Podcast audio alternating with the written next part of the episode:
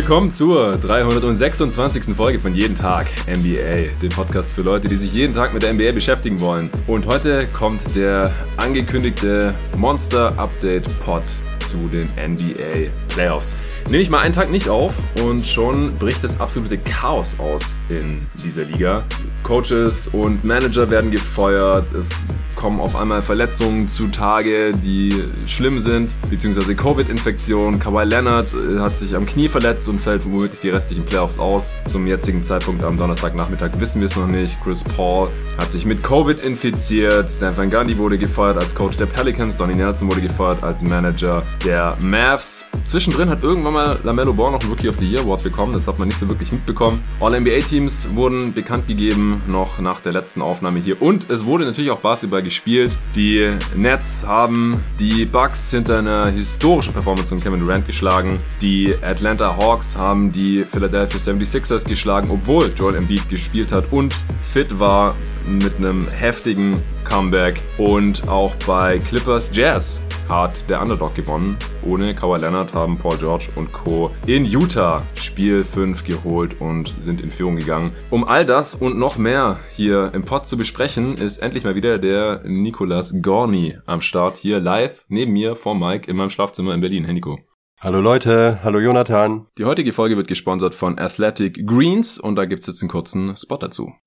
Ich erwähne es hier im Pod ja immer wieder, dass mir persönlich Ernährung und körperliche Fitness viel bedeuten. Nicht zuletzt, damit ich auch mit bald 33 Jahren, also Post-Prime, auf dem Court noch ordentlich abgehen kann. Vor allem jetzt, nach so langer Zeit ohne Basketball, bin ich eigentlich hungrig wie nie, trainiere so viel es geht und jetzt, wo das Wetter endlich, endlich wieder besser ist, viel draußen, bis dann irgendwann auch wieder hoffentlich Hallen und Gyms öffnen können. Und was Ernährung angeht, ist jeden Morgen Athletic Greens die perfekte Ergänzung für mich und meinen doch recht vollgepackten Alltag. Trinke ich, wie aufmerksame Hörer wissen, jetzt schon seit Februar jeden Morgen und bin einfach begeistert. Das ist ein Pulver aus 75 gesunden Zutaten, das man dann einfach mit Wasser vermischt. Ich stehe morgens auf und mache meine Freundin mir dann anstatt dem ersten Kaffee erstmal Athletic Greens. Da freue ich mich echt schon immer richtig drauf. Klingt interessant. Als Hörerin oder Hörer meines Podcasts bekommst du jetzt auf athleticgreens.com slash jeden Tag NBA wieder ein exklusives Angebot. Also es schmeckt wirklich lecker und hat direkt als allererstes alle täglichen Nährstoffbedürfnisse mit einem Löffel abgehakt. Das allein fühlt sich schon gut an, aber ich bin auch merklich fitter, mental und körperlich.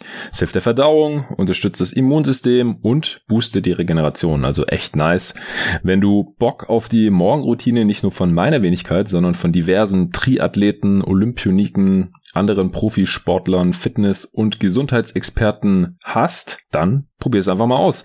Mit einem Abo bekommst du Athletic Greens jeden Monat an die Haustür geliefert. Das Abo kann jederzeit gestoppt werden und innerhalb der ersten 60 Tage gibt sogar eine Geld-Zurück-Garantie.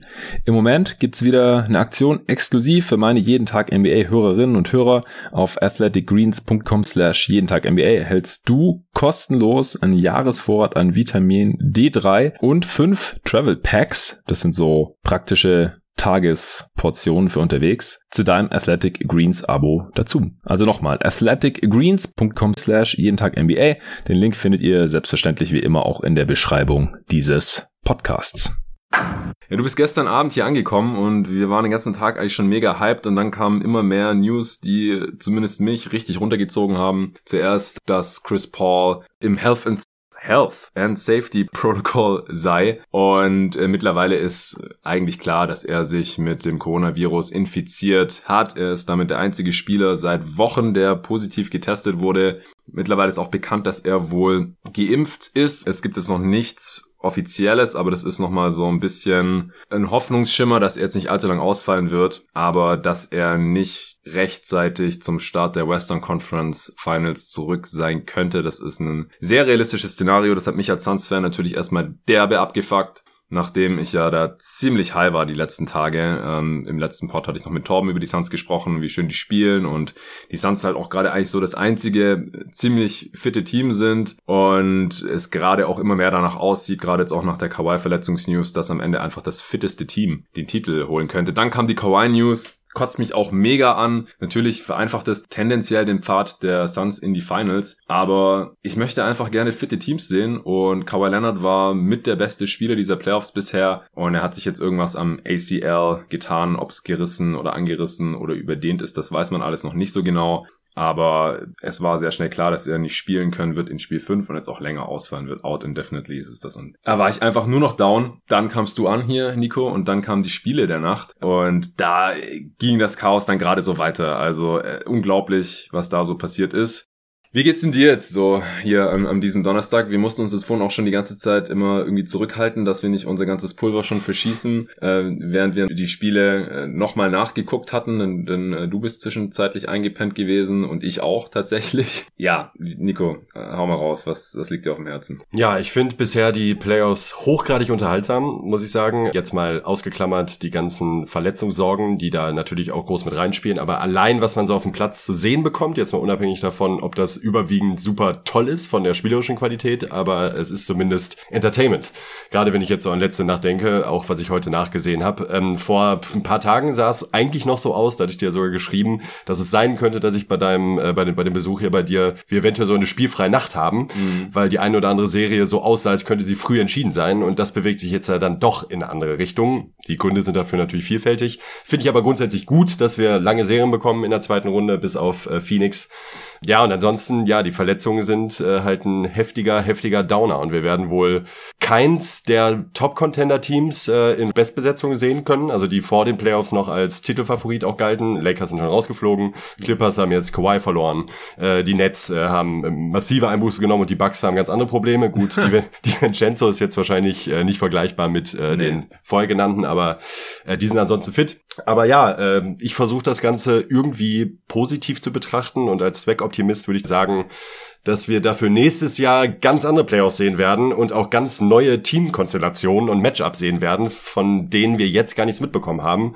Ähm, ich versuche das positiv auszusehen. Es kommen andere Teams, bekommen jetzt Rampenlicht, äh, als sie sonst vielleicht bekommen würden und letzten Endes wird sich halt das beste und fitteste Team dann wohl durchsetzen. Ja, es war auch schon vorher so, dass äh, auf jeden Fall es einen Champ geben wird, der seit 1984 kein Meister mehr wurde. Das waren die Sixers und die meisten Teams, die jetzt gerade noch drin sind, die waren noch nie Champ oder sogar noch nie in den Finals. Und und das bringt natürlich mal frischen Wind rein. Ich habe es auch im letzten Pod schon gesagt, da habe ich auch schon kurz getrauert, ob der ganzen Verletzungen in diesen Playoffs. Aber es ist natürlich immer noch NBA Basketball und auch letzte Nacht haben wir wieder gesehen, dass es immer noch verdammt unterhaltsam ist und dass es aktuell völlig offen ist, was da noch passiert in diesen Serien. Beim Nets-Bucks-Spiel, da hat ja dann auch Harden überraschend gespielt. Äh, nicht nur gespielt, sondern 46 Minuten gespielt. Und die Nets sind auch noch damit durchgekommen. Klar, es hat das beste Spiel in der Karriere von Kevin Durant gebraucht. Und ein Jeff Green, der erstmal überhaupt gar keine Dreier daneben geworfen hat. Ich glaube, die ersten sieben hat er getroffen oder so. Ähm, aber die Nets haben gewonnen und sind in Führung. Das ist eine super spannende Serie nach wie vor. Die Bucks sind immer noch super frustrierend. Über das Spiel werden wir jetzt heute nicht so viel sprechen, denn bis die Leute den Pod gehört haben, haben, da naht dann schon Spiel 6 und wir haben uns vorgenommen, dass wir dann morgen ausführlich über diese Serie sprechen und uns heute auf äh, die News und auch die All-NBA-Teams nochmal, denn dazu hatten wir ja auch einen gemeinsamen Pod aufgenommen nach dem Ende der Regular Season und da sind die ähm, finalen Votes und äh, drei All-NBA-Teams mittlerweile auch bekannt geworden und eben die zwei Spiele der letzten Nacht konzentrieren wollen. Bei den Jazz, die müssen auf Mike Conley weiterhin verzichten, der hatte da wohl ein Setback vor einigen Tagen und ich bin mal gespannt, denn im nächsten Spiel, das könnte schon das letzte Spiel der Jazz sein, in diesen Playoffs, ich glaube, wenn er annähernd spielbar ist, dann wird er auch spielen. Die Frage ist dann nur, läuft er da rum, humpelt er da rum wie James Harden, denn die haben ja dieselbe Verletzung, beide diese Oberschenkel-Hamstring-Verletzung. Oder spielt er weiterhin nicht, aber der größte Ausfall in dieser Serie ist natürlich Kawhi Leonard, denn er ist der beste Spieler der Clippers allgemein und auch in diesen Playoffs bisher gewesen. Er war streckenweise im absoluten Terminator-Modus, hat auch erst im letzten Spiel den Dank der Playoffs da über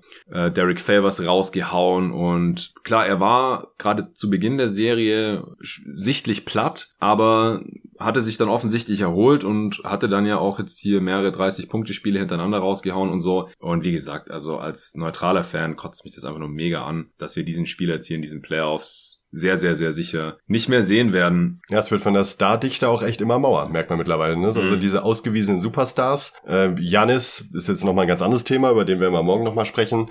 Aber dadurch, dass Kawhi jetzt raus ist, äh, Curry hat gar nicht erst teilgenommen, äh, LeBron ist raus, Anthony Davis ist raus, ähm, Jokic ist raus. Also es wird so langsam ein bisschen löchrig, was so die Superstars, diese ultimativen Superstars angeht.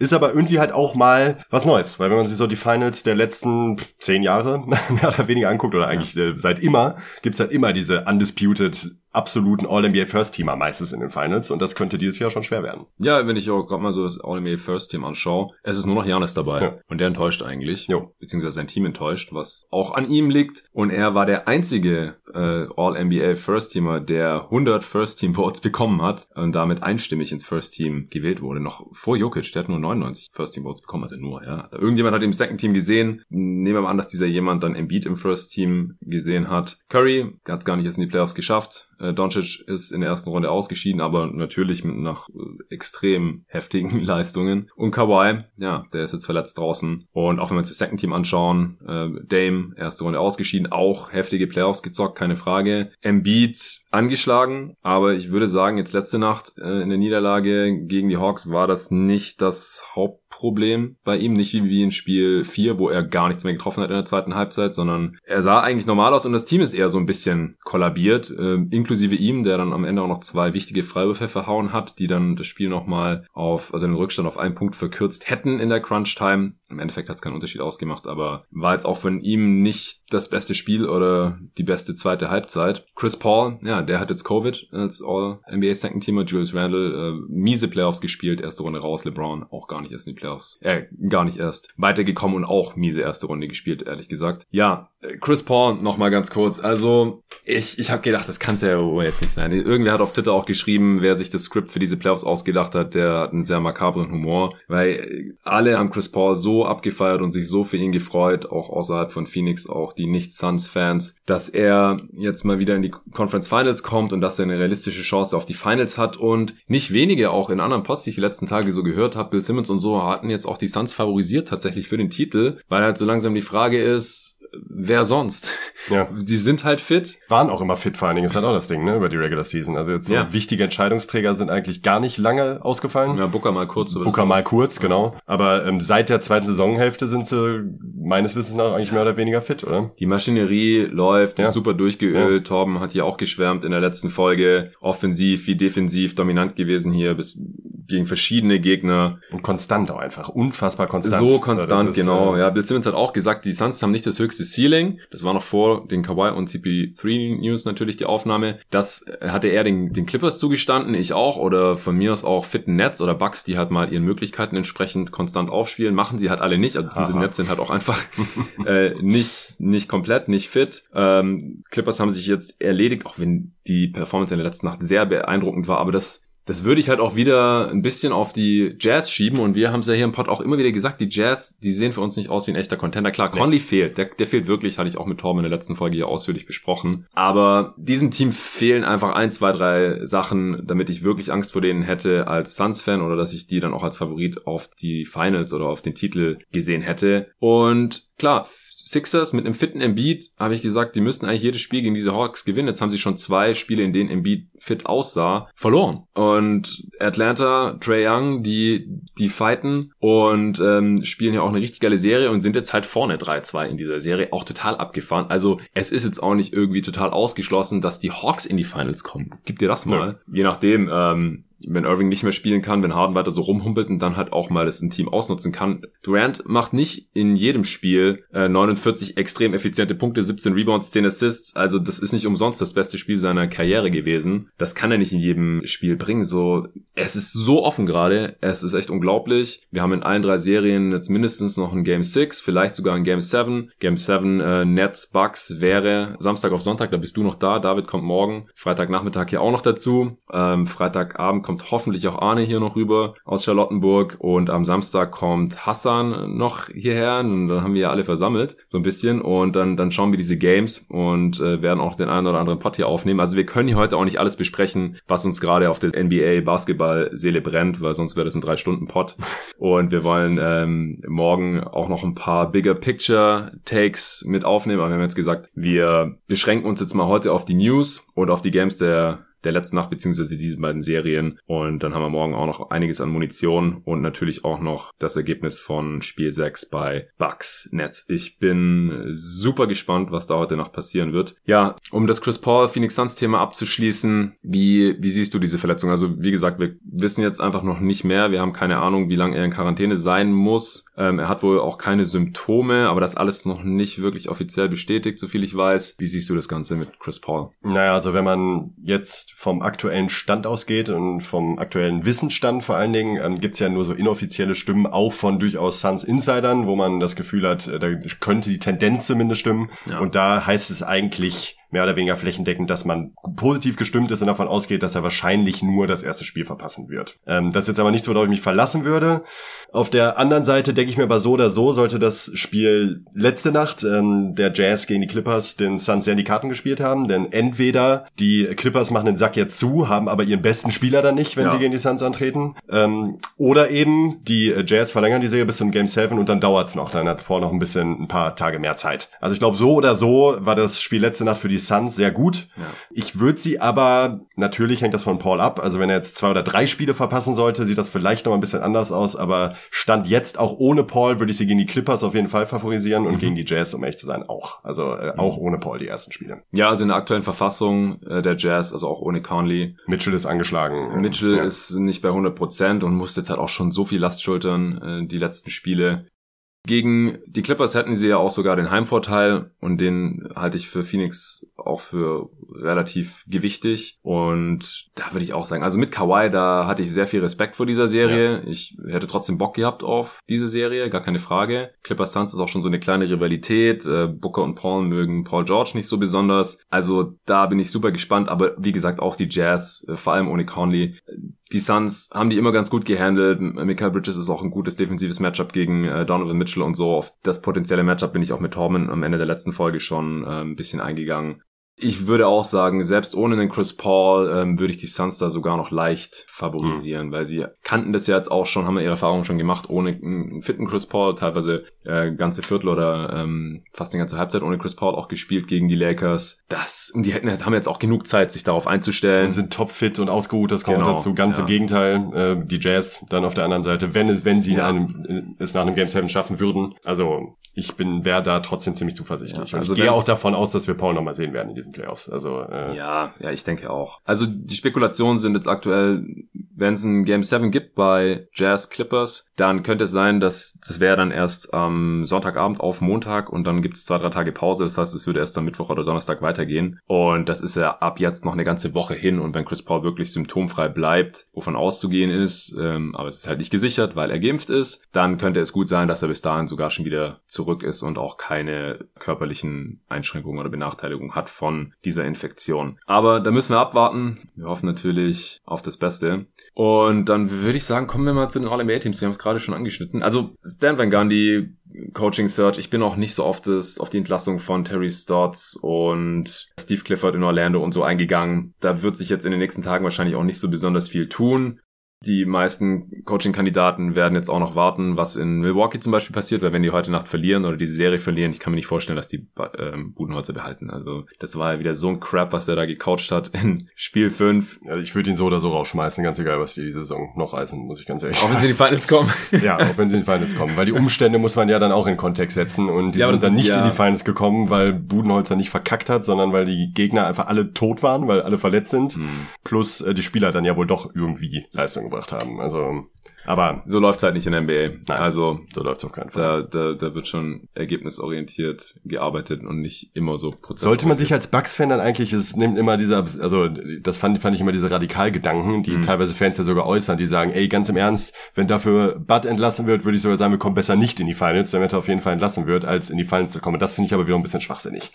Bei sich zu sagen, so, ey, man hat trotzdem die Chance auf eine Championship ja. gegen vielleicht entweder angeschlagene irgendwelche, irgendwas aus dem Westen also das, ist, es, das Ding ist halt, extrem. halt, die Frage ist ja auch immer, welchen Einfluss hat ein Coach wirklich? Also ja. wie viel Prozent des Ergebnisses schreibt man dem Coach zu, im Positiven wie im Negativen? Und wenn die Spieler in die Finals kommen, ist ja erstens auch irgendwo was richtig gelaufen. Also äh, wir reden am Ende des Pods vielleicht noch kurz über die Serie, so als Preview für heute Nacht. Ähm, aber auf der anderen Seite ist es, glaube ich, auch, halt auch wertvoll für Spieler, gerade für Spieler wie Janis, dann auch mal in Finals gewesen zu sein und dann halt auch ja. nochmal zu sehen, wo hängt's am Game und dann hat das Management auch nochmal eine bessere Vorstellung davon. Und ich meine, wenn sie in, in den Finals verlieren, dann kann ich mir trotzdem vorstellen, dass Bud gehen muss. Also ich glaube, safe ist sein Stuhl wirklich nur, wenn sie den Titel gewinnen sollten. Und das kann ich mir gerade einfach nicht mehr vorstellen. Ja. Ich glaube einfach nicht mehr an dieses Bucks-Team. Ich habe sehr lange an sie geglaubt. Sie waren immer mein Favorit im Osten. Sie können es auch immer noch irgendwie schaffen. Und wie gesagt, ich will jetzt auch nicht so weit vorweggreifen, aber das ist schon sehr, sehr enttäuschend, ähm, wie sie hier die letzten Spiele aufgetreten sind gegen die Nets.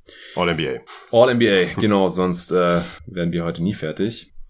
Ja, First Team, ich hatte es ja vorhin schon gesagt, Jan ist einstimmig, dann Jokic fast einstimmig, Curry genauso, 98 First Place Votes. Und dann gibt's einen rapiden Drop-Off, also die äh, das Trio aus Janis, Jokic und äh, Steph das ist sehr, sehr eindeutig ins First Team gekommen. Und danach haben wir dann auch bei uns im Pod so ein bisschen die Diskussion angefangen. Ich hatte Damian Lillard drin. Der äh, ist knapp nur ins Second Team gekommen, hat da aber die meisten Votes. Äh, Doncic hat schon einige mehr First Place Votes, insgesamt 30 Punkte mehr. Also ein First Place Vote gibt 5 Point, 5 Point, 5 Punkte. Second Team Board gibt drei Punkte und Third Team Board gibt einen Punkt und es gibt halt dieses Komitee aus 100 abstimmenden Medienvertretern wie bei den ganzen anderen Awards äh, normalerweise auch. Kawhi Leonard ist der fünfte im Bunde, da, bei dem fällt schon deutlich ab und der hat auch insgesamt weniger Stimmenpunkte als Lillard und auch als Embiid, aber ist halt auf der Forward-Position hier. Ich habe mich dann kurz gefragt, wieso Embiid da nicht ins First Team gekommen ist, weil er auch als Forward ähm, eligible war, also wählbar war. Aber wahrscheinlich hat er halt einen Großteil seiner Stimmen als Center erhalten. Er hat 28 First Place Votes und Jokic hat 99. Äh, da kann man es ein bisschen ableiten. 170 Second Team Votes. Und äh, deswegen ist er dann halt Center ins äh, Second Team gekommen. Du hattest, ist das genau dein First Team, oder? Das ist genau mein First ja, Team, ja. Genau, ich hatte Lillard statt Doncic drin. Ja, von daher brauchen wir jetzt nicht mehr weiter großartig drüber sprechen. Das ist vollkommen äh, in Ordnung so. Ich habe auch gesagt, das ist echt äh, Erbsenzählerei dann, ob man Lillard oder ja, Doncic ganz vorne sieht. Ich fand Lillard halt ein bisschen konstanter und er war ein bisschen effizienter für seine eigene Offense und ich fand die Saison der Blazers unterm Strich auch ein bisschen beeindruckender als die der Mavs, aber alles gut. Dann äh, Second Team, wie gesagt, Lillard, Embiid, Chris Paul hatten wir auch beide da drin. Und dann als Forwards Randall, Julius Randall und LeBron James. Ich habe LeBron noch ins, Dritt, äh, ins dritte Team gepackt, genau. Äh, du hast als selbst als LeBron Fanboy hast du ihn komplett rausgelassen, hattest danach aber direkt ein schlechtes Gewissen, weil ich ihn drin hatte. Er hat sogar zwei First Team Votes nee, bekommen. Wirklich? Fuck, ja, und mehr Second Team als Third Team Votes, 44 und 32. Da müssten solche Wähler doch eigentlich auch äh, Durant mit reinnehmen oder äh, Harden zumindest. Oder genau, so. die sind beide nicht reingekommen, weil sie äh, halt auch zu wenig gespielt haben und auch beide weniger als LeBron. Bei Harden war es, glaube ich, knapp. Aber den haben wir ja beide dann im Endeffekt auch in kein Team mit reingenommen. Ich hatte ich hatte es noch überlegt, aber habe mich am Ende für einen anderen Spieler entschieden, der hier auch nicht reingekommen ist. Aber da kommen wir gleich zu. Das dritte Team ist wirklich wild. Second Team, wie gesagt, Randall. Es überrascht mich nicht. Ich sehe es überhaupt nicht nicht dass er hier irgendwie eine der Top 15 Saisons in dieser Regular Season gespielt hat. Klar, die Regular Season war viel besser als die Playoffs. Die Playoffs waren eine einzige Katastrophe. Da war ich auch enttäuscht, obwohl ich halt die Löcher in seinem Skillset äh, schon gesehen hat, beziehungsweise halt auch in, in der Offense der, der Knicks. Er ist jetzt Most Improved geworden, All-NBA Second, All-Star. All-Star fand ich im Nachhinein noch vertretbar. Most Improved konnte ich auch mit leben. Ähm, aber All-NBA Second sehe ich ehrlich gesagt nicht. Third Team wäre noch irgendwie in Ordnung für mich gewesen, aber ich, ich finde es hier eine Fehlentscheidung. Ich kann mir auch vorstellen, vorstellen, dass das in ein paar Jahren komisch aussieht, weil Randall vielleicht nicht mehr reinschafft. Und dafür dann der ein oder andere es gar nicht reingeschafft hat. Äh, ja. ja. Ich hatte Randall ja auch nicht gar nicht gar nicht dabei und fühle mich damit auch nach vor sehr wohl. Natürlich ist es immer schön äh, mit dem Hindsight Bias, wenn man dann schön sieht, dass er in den Playoffs auch nicht geliefert hat. Ja. Sollte halt keinen Einfluss auf die Wahl haben, hat es ja auch nicht zum damaligen Zeitpunkt. Aber ähm, ich habe ihn auch in dieser Saison tendenziell für eher überschätzt als underrated gehalten. Ja. Gleichzeitig aber auch genau wie du gesagt hast, äh, habe ich mich fest darauf eingestellt, dass er auf jeden Fall in All NBA Team schaffen wird. Second finde ich dann aber wirklich krass. Ja. Das ist aber dann auch wieder der Mix aus New York und äh, Mediencoverage und ähm, ja, Ja. So läuft das immer. Ja, du hattest Paul George im Second noch stattdessen ja. und wen noch? Jimmy Butler. Genau. Ja, ich hatte Butler und Zion im ja. Second Team. Zion hat es gar nicht geschafft. Butler ist im Third Team gelandet, genauso wie Paul George, den hatte ich auch im Third Team. Rudy Gobert, Third Team Center, das ist auch klar. Äh, ganz eindeutige Angelegenheit äh, vor Bam Adebayo. Gobert hat äh, fünfmal so viele Punkte erhalten als Adebayo. Das äh, war auch absehbar. Butler hat die meisten Forward-Stimmen äh, bekommen von allen, die nicht im Second Team gelandet sind, aber auch relativ großer Abstand zu LeBron, äh, Paul George, dann auch mit relativ großem Abstand auf Jimmy Butler hinterher. Und das verstehe ich nicht, um ehrlich zu sein. Also nee. für, für, mich war Butler auch ein Lock für Second Team als Forward, auf jeden Fall. Ja, ja, eigentlich schon. Also die Regular Season war sehr stark. Bei ihm ist es jetzt halt so, dass die Playoffs auch kacke waren. Ja. Also die waren auch nicht besser als die von Julius Randle nee, oder so. Aber ich finde, Butler ist trotzdem noch unterm Strich ähm, der Spieler mit dem sehr viel größeren positiven Impact als ein Julius Randle jetzt ja. zum Beispiel. Ähm, Selbst wenn er schlecht spielt. Genau. Ich fand es auch, dass bei Zion relativ klar war, dass er so einen riesigen Impact offensiv hat, äh, dass er für mich ins äh, Second Team gehört hat oder es mindestens ins Third Team hätte schaffen sollen. Ähm, der hat aber mit relativ großem Abstand auch weniger Punkte als Jason Tatum erhalten. Der hat 69, gerade zum Vergleich mit Paul George, der hatte 89. Also war relativ knapp, aber Tatum ist auch der Spieler, der ähm, die meisten Stimmpunkte noch bekommen hat und es nicht reingeschafft hat. Den hatte ich im Third Team drin. Tatsächlich Du auch, ja. Zion und Tatum hatte ich im 13 dann. Ja, und äh, ich hatte George und Tatum. Und dann auf den Guard-Positionen äh, Kyrie Irving, den hatten wir dann auch noch beide drin. Also ich habe mich davon, oder habe ich mich, nee, ich, ich habe mich, ich habe mich gegen ihn entschieden. Gegen ja, richtig, genau. Ja, ja ich hatte, musste George auf äh, Guard packen, glaube ja. ich. Ja. Und Bradley Beal ist noch hier drin. Er hat sogar zehn Stimmpunkte mehr als Irving bekommen und auch mit relativ großem Abstand noch für Russell Westbrook, der die meisten Stimmen von den Guards bekommen hat, die nicht reingekommen sind. Mehr Jesus. als Harden, Mitchell, Booker und Trey Motherfucking Young hat zwei Stimmpunkte bekommen, zwei 13 Votes. Wie kann man diese Was ist das für ein fucking Disrespect, Mann? Guckt euch den Dude mal an. Also jetzt hier natürlich ah, auch wieder schöne kein Confirmation. Kein All-NBA, ja. das ist also der Kombination wirklich. Und dann Westbrook, ne? also sorry, wirklich ja. Der hat am Ende ein Highlight technischen Stretch hingelegt, der halt nochmal unterhaltsam war und auch die Wizards haben noch ein paar Spiele gewonnen. Aber wenn man auch nur die ansatzweise irgendwas von der ersten Saisonhälfte gesehen hat, wie man darauf kommen kann, dass ja. Westbrook auch nur kilometerweit irgendwas mit einem All-NBA-Team zu tun hat, ist echt einfach eine Frechheit. Ich finde das eine richtige Frechheit. Ja. Also Trey Young Stelle würde ich wirklich, also bei den Knicks hat das auch gezeigt und jetzt zeigt das gerade auch wieder in der Serie, ähm, da würde ich echt denken, Leute, ey, habt ihr mich überhaupt jemals spielen sehen?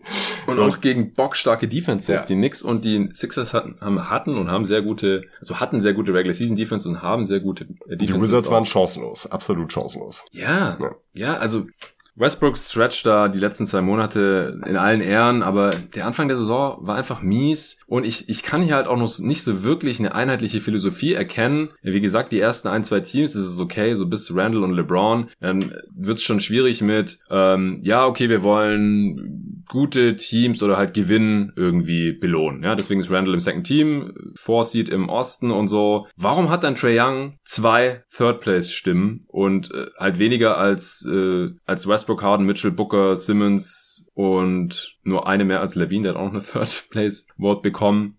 Ben allein auf seiner, ja, allein auf seiner Position, das passt ja dann schon mal nicht zusammen, ja. Dann will man Spieler belohnen, die irgendwie viel gespielt haben und die, die wenig gespielt haben, halt nicht. Dann kommt ein Harden nicht ran. Und was macht dann LeBron im Second Team? Passt irgendwie auch nicht zusammen. Dann ähm, bekommen Beal und Westbrook zusammen so viele Stimmen, obwohl sie es gerade noch so ins Play-In reingeschafft haben, dass sie fast beide ins äh, Third Team es schaffen. Es gab ja dann auch schon wieder irgendwelche Posts von wegen, ja, Westbrook wird so disrespected.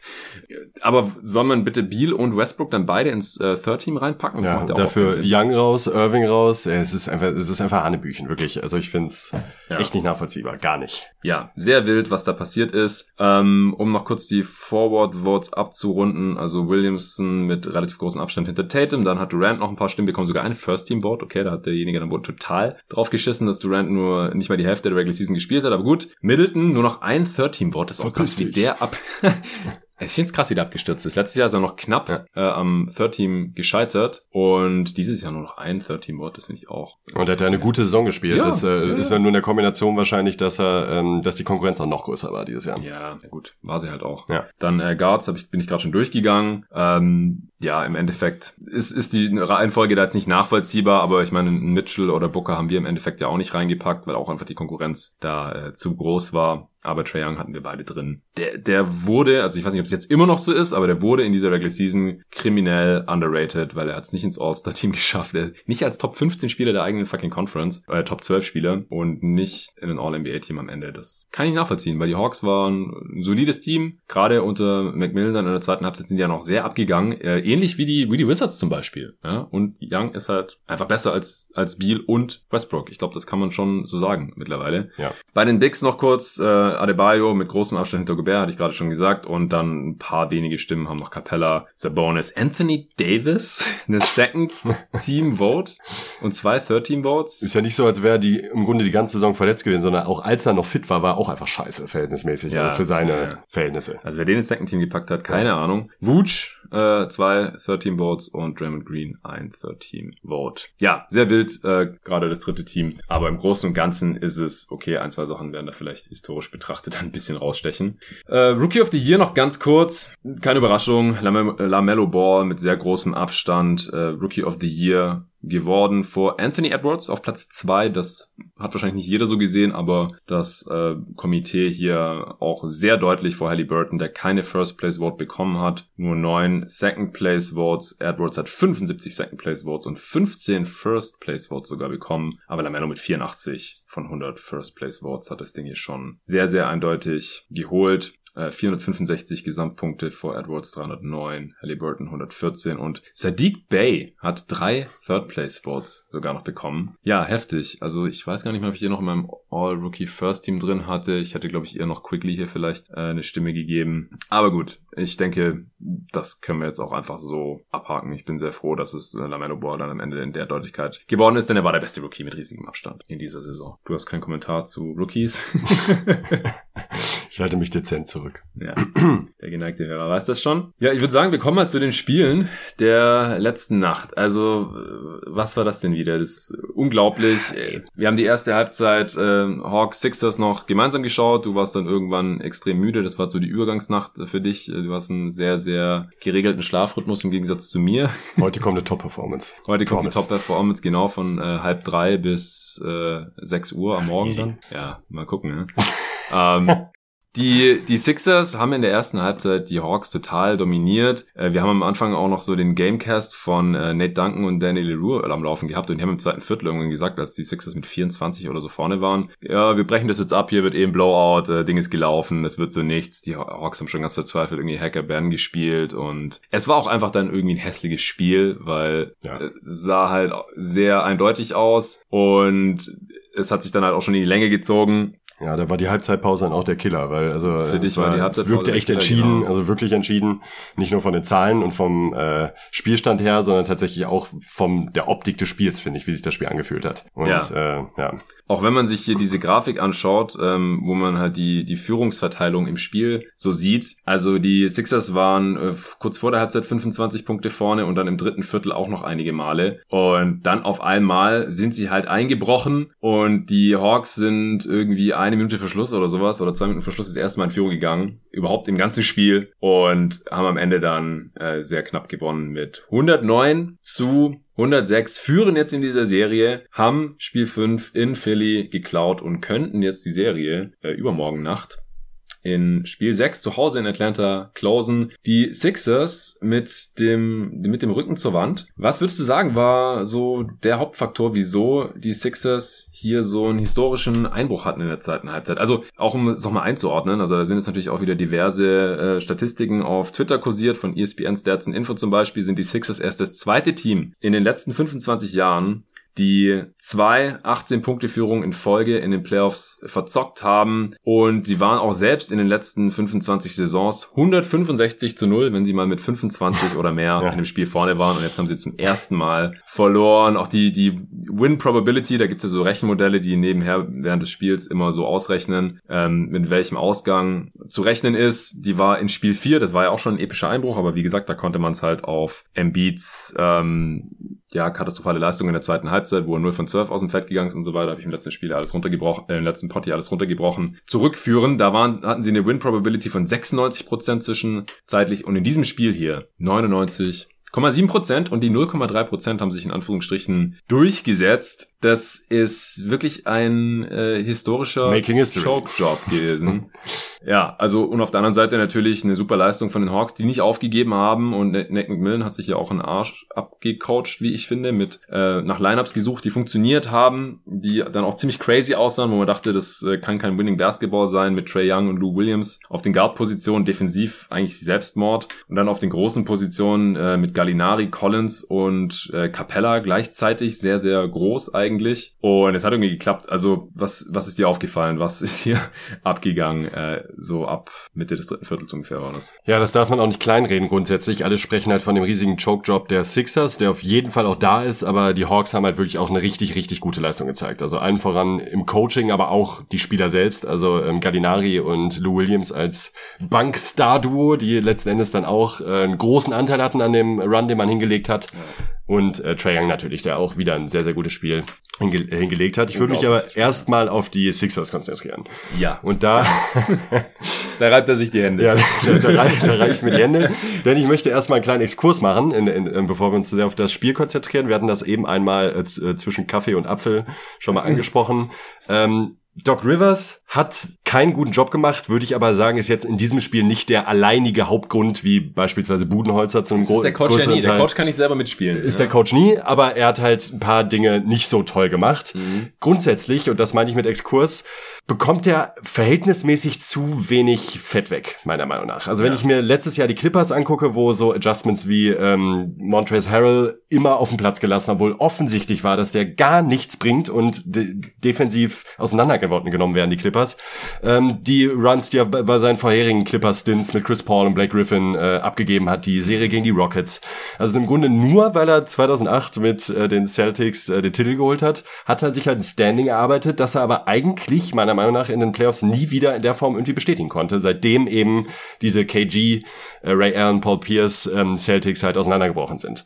Ja. Ähm, also bei den Celtics gab es ja noch mal ein paar Finals Runs und da habe ich jetzt auch nicht mehr in Erinnerung, dass man da großartig irgendwas in ihm hätte kritisieren nee, können. Ich aber, nicht. aber da war Thibodeau auch halt auch dabei, ne? Genau, er war der Defensive Coordinator. Ich habe auch auf Twitter einen witzigen äh, Post gesehen. Ich sollte mir das immer rausschreiben, von wem, damit ich hier den Credit geben kann. Das war irgendein amerikanischer Kollege. Äh, der, der hatte halt geschrieben, dass ja, äh, Rivers hat mit Thibodeau ähm, einen Titel geholt 2008. Ähm, die Celtics waren ein Defensive First Team und ja, seitdem ist er halt so ein bisschen über jeden Zweifel erhaben, obwohl er halt schon massive Breakdowns hatte, 3-1-Führungen äh, wieder verspielt hat. Und äh, krasse Superstar-Power auch immer dabei hatte, muss man ja, auch mal sagen. Ne? Also, also echt gute Teams und auch ja. echt äh, All-Time-Level-Player dabei gehabt. Das heißt jetzt beim, bei den Celtics-Runs mit äh, Kevin Garnett oder Ray Allen, äh, Paul dann Pierce. Paul Pierce. Nicht zu vergessen. ja, den habe ich bewusst als letzten genannt, um ehrlich zu sein.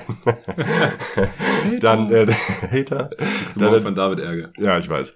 Stell mich schon auf ein. Dann natürlich Chris Paul äh, im, im, im Anschluss und dann jetzt auch Kawhi Leonard, der halt auch ein Alltimer ist äh, auf, äh, auf einem Alltime-Level. Das ist schon nicht so schlecht und dafür finde ich ist die Ausbeute halt echt ziemlich mau. Ja, auch jetzt dieses Team, also Embiid ist und auch dieses Team jetzt, ja. Alltime-Verfassung. Vielleicht der beste Spieler der Playoffs, wenn man äh, kann man für argumentieren auf jeden Fall meiner Meinung nach. Ja, also nach den letzten beiden Spielen, äh, das ist dann schwierig.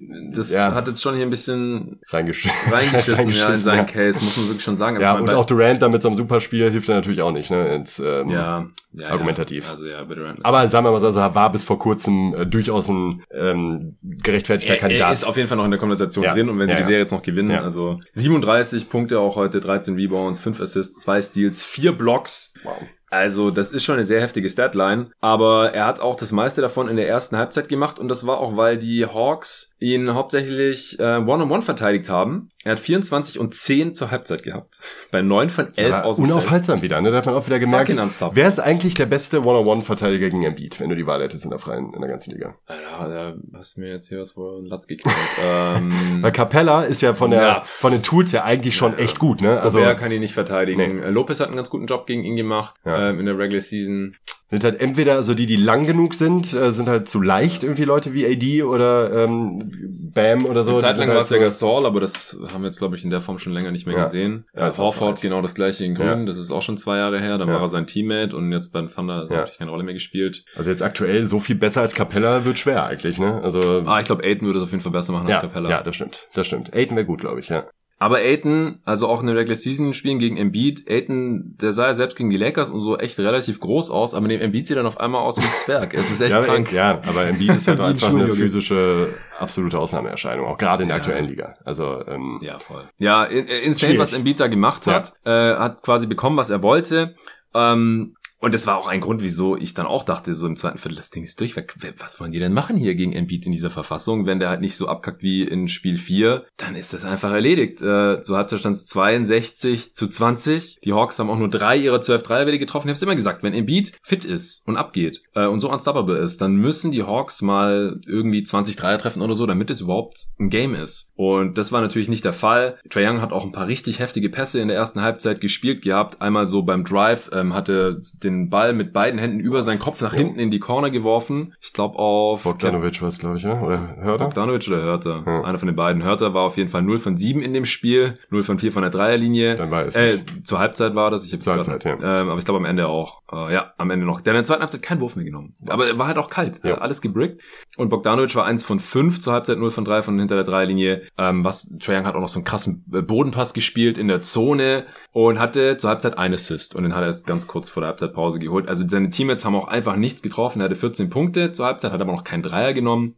Er konnte wieder einige Fouls schinden und John Collins äh, hatte zur Halbzeit auch schon 13 Punkte. Das war der einzige Mitspieler von Trey Young, der einigermaßen funktioniert. Und Gallinari kam von der Bank auch schon in der ersten Halbzeit, hat direkt ein paar Dreier reingeknallt, neun Punkte, fünf Rebounds schon zur Halbzeit. Aber das Ding sah sowas von durchaus. Die äh, Sixers, es hat ja nicht nur Embiid dominiert, sondern die haben auch alle ihre Dreier getroffen. Curry 3 von 6 hatte schon 11 Punkte zur Halbzeit. Der hatte auch überhaupt das ähm, ja, Spiel seines Lebens hier in den Playoffs zumindest. Bestes Spiel seiner Karriere bisher. Und dann halt in so einem Spiel, wo sie am Ende so äh, einen Meltdown haben. Ja, das ist natürlich auch sehr tragisch. Thibault hat seine beiden Dreier getroffen. Ich fand sehr gut, dass die Hawks ihm den Wurf tendenziell geben, weil wenn Thibault am Ende des Spiels irgendwie sieben Dreier genommen hat, äh, dann hat er im Schnitt halt wahrscheinlich nur zwei davon getroffen. In dem in der ersten Halbzeit hier war er aber bei zwei von zwei.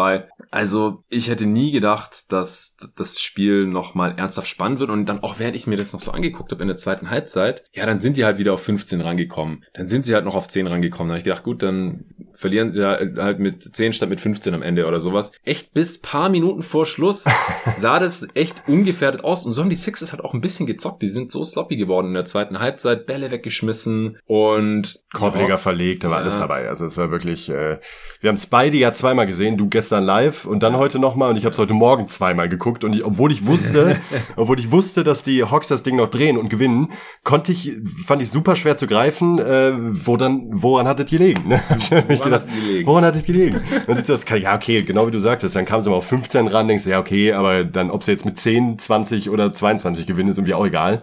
Aber es wirkte trotzdem nicht so, als würde das Ding noch wirklich ähm, gefährdet werden, der Sieg. Aber äh, ja, the more you know. Ne? Ja, genau. Also Seth Curry hat die äh, Sixers im, in der zweiten Hälfte eigentlich noch eine Weile vorne gehalten. Er hat 25 Punkte gemacht, allein in der zweiten Halbzeit. Ja, noch immer, wenn so Run-Versuche kamen von Hawks, hat man auch gemerkt, da war zwei, dreimal hat äh, Curry dann halt ja. eben den Wurf getroffen und dann er war äh, im, Silencer. Im, Im, dritten Viertel hatte der ja. schon äh, seinen sechsten Dreier äh, getroffen, 14 Punkte im dritten Viertel auch rausgehauen. Ich weiß gar nicht, vielleicht sogar noch mehr am Ende. Ist so eine Zwischennotiz für mir gewesen. Und dann im vierten Viertel äh, wie gesagt, da ist der Vorsprung dann so ein bisschen dahingeschmolzen, gerade auch als die Sixers Bank drauf war, hat Howard wiederholt irgendwelche Hookshots daneben gebrickt und solche Sachen. Und Lou Williams kam rein und hat einfach nur geliefert. Der ist ja in diesen Playoffs so ein bisschen zum Backup von Trey Young verkommen. Das sind dann oft nur so 10, 12 Minuten gewesen. Dann hat man wenig die beiden nebeneinander gesehen, vor allem weil man halt denkt, ja, die zwei Dudes defensiv nebeneinander, das nimmt doch jedes Team auseinander. War ja auch tatsächlich, also Lou Williams einzeln, äh, hat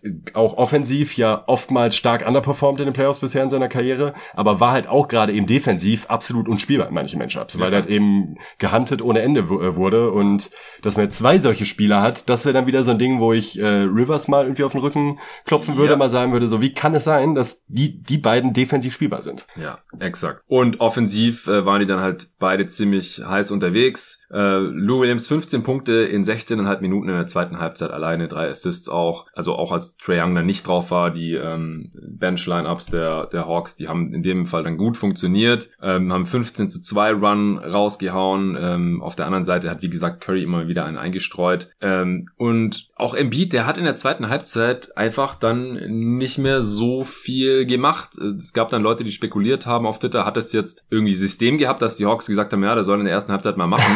Und dann ist der müde in der zweiten 30 Halbzeit. in der ersten machen und ja, dann genau. äh, kann er nicht mehr. In der zweiten hat er halt noch drei von neun aus dem Feld geworfen. Ja. War jetzt nicht so schlimm wie im letzten Spiel. Hat auch 13 Punkte noch gemacht aus 13 Shooting Possessions. Ist aber nicht geil. Also echt nicht. Vier Turnovers auch auf drei Assists sah aber nicht so aus wie im letzten Spiel, fand ich. Nee, genau. Er, also, ja. da hat man, da war, hat man gesehen, der ist. Offensichtlich. Ja, so. es war offensichtlich ja. keine Explosivität mehr gehabt. In dem Spiel, da hat er ja auch noch, ist er mit Dampf zum Korb, hat versucht zu slammen und, oh Gott, er hat schon wieder so zwei, drei Szenen gehabt, wo ich, wo es mir echt eiskalten Rücken runterläuft. Wenn, da ist er einmal abgesprungen, äh, beim Drive und dann auch auf demselben Bein, mit dem er eigentlich abgesprungen ist, dann auch wieder gelandet und das ist dann so, so ein bisschen gebackelt und, ah, ich, ich sehe es dann immer schon wow. kommen, dass er gleich liegt und nicht mehr aufsteht. Ja.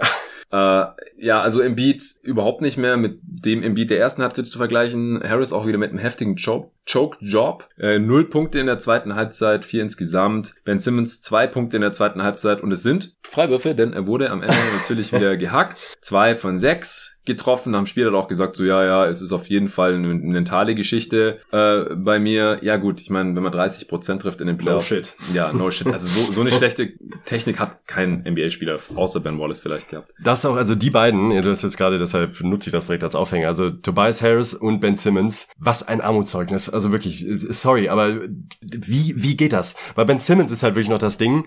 Ähm, ich habe es heute auch irgendwo, auch da wieder leider kann ich keinen Credit geben, weil ich nicht weiß, wer es getweetet hat. Wir müssen das natürlich rausschreiben, das absolut ja, recht, muss ich mal notieren. Aber auch der Vergleich von Draymond Green und Ben Simmons, dass man irgendwie sagt so, hey, Ben Simmons ist ein super guter Passgeber, hat offensiv ganz starke Einschränkungen, hat Draymond auch, ist dafür defensiv aber sehr, sehr gut und kann im Team halt helfen. Der Unterschied ist aber, offensiv bei beiden, dass Draymond selbst, wenn er selber nicht scoren kann, wie Ben Simmons eben auch, trotzdem aktiv ist in Offense. Der stellt mhm. Screens, der ist anspielbar, der ist ein, ähm, ein, ein Hub für, für ein, Triple Threat von einer, äh, von einer Midrange. Er macht halt was. Er mhm. dirigiert die Offense, sorgt dafür, dass äh, Weakside Screens gestellt werden und so weiter und so fort. Und Ben Simmons ist einfach ein fucking Geistmann. Der macht einfach nichts offensiv. Der lümmelt da irgendwo im Dunkerspot rum. Man denkt sich so, was macht er überhaupt auf dem Feld? Wo ist die Daseinsberechtigung ja. von dem Typen? Na, Jetzt gerade in diesem Spiel. Das, das uh, Spacing äh, kaputt gemacht. Da ja. gab es so Szenen äh, ganz am Ende, als, als Harris dann nochmal verlegt hat, weil die Zone auch einfach total voll war. Also Simmons, man muss ihm lassen, er hat auch in dem Spiel wieder neun Assists und hatte so ein paar geile Hitter. Er hat Pässe gerade auf Curry in Transition, irgendwelche Dreier und so. Er ist ein guter Passer, aber wenn er halt so passiv ist das als ist es, Scorer, das hat er ja auch schon in Spiel drei. da ist er ja total aggressiv gewesen. Ja. Und das ist dann auch geil. Aber ich glaube halt auch, wenn, wenn er dann halt die Freiwürfe so schlecht trifft, heute vier von 14 insgesamt übrigens, weil im zweiten Viertel gab es ja auch schon Hackerban, äh, was sich im Endeffekt auch ausgezahlt hat, weil ja, die Hawks sind ja wieder rangekommen und am Ende mit drei Punkten ja. gewonnen, ey. Und wir sind uns halt zehn Freiwürfe geworfen. What the fuck?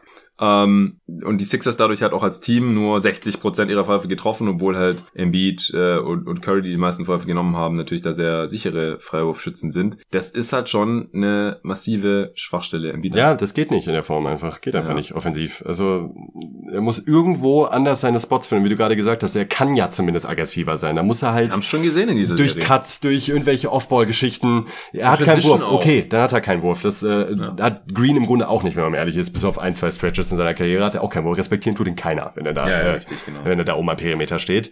Mach irgendwas, aber einfach nur rumstehen und dieses, äh, das ist auch mal so ein Indikator, den finde ich da tatsächlich bei vielem Mist, den er sonst auch erzählt, bei Bill Simmons immer gar nicht schlecht. Ähm, wenn ich mehrere Minuten lang nicht merke, dass ein Spieler auf dem Court ist und er eigentlich ein Star sein sollte, mhm. beziehungsweise ein Leistungsträger, ist das ein ganz schlechtes Zeichen. Und Ben Simmons ist genau dieser Typ, wo man stellenweise für drei, vier, fünf, sechs Angriffe vergisst, dass der Typ überhaupt auf dem Spielfeld steht. Weil er so teilnahmslos irgendwie agiert. Und das ist so schade, weil ich glaube, da wird mehr gehen, auf jeden Fall bei ihm. Ja, es ist ein altes Lied ähm, ja, und man ja. weiß halt im Endeffekt nicht, was man bekommt. Äh, unterm Strich ist es ist es zu wenig einfach auch in, in diesen Playoffs bisher gegen äh, Washington. Da hat er auch noch ab und zu mal Akzente setzen können. In dieser Serie hier hat er jetzt macht er 11,6 Punkte pro Spiel, 5 Rebounds, 8 Assists und trifft 30,8 Prozent seiner Freiwürfe, 12 von 39. Ja, das Ouch. ist übel.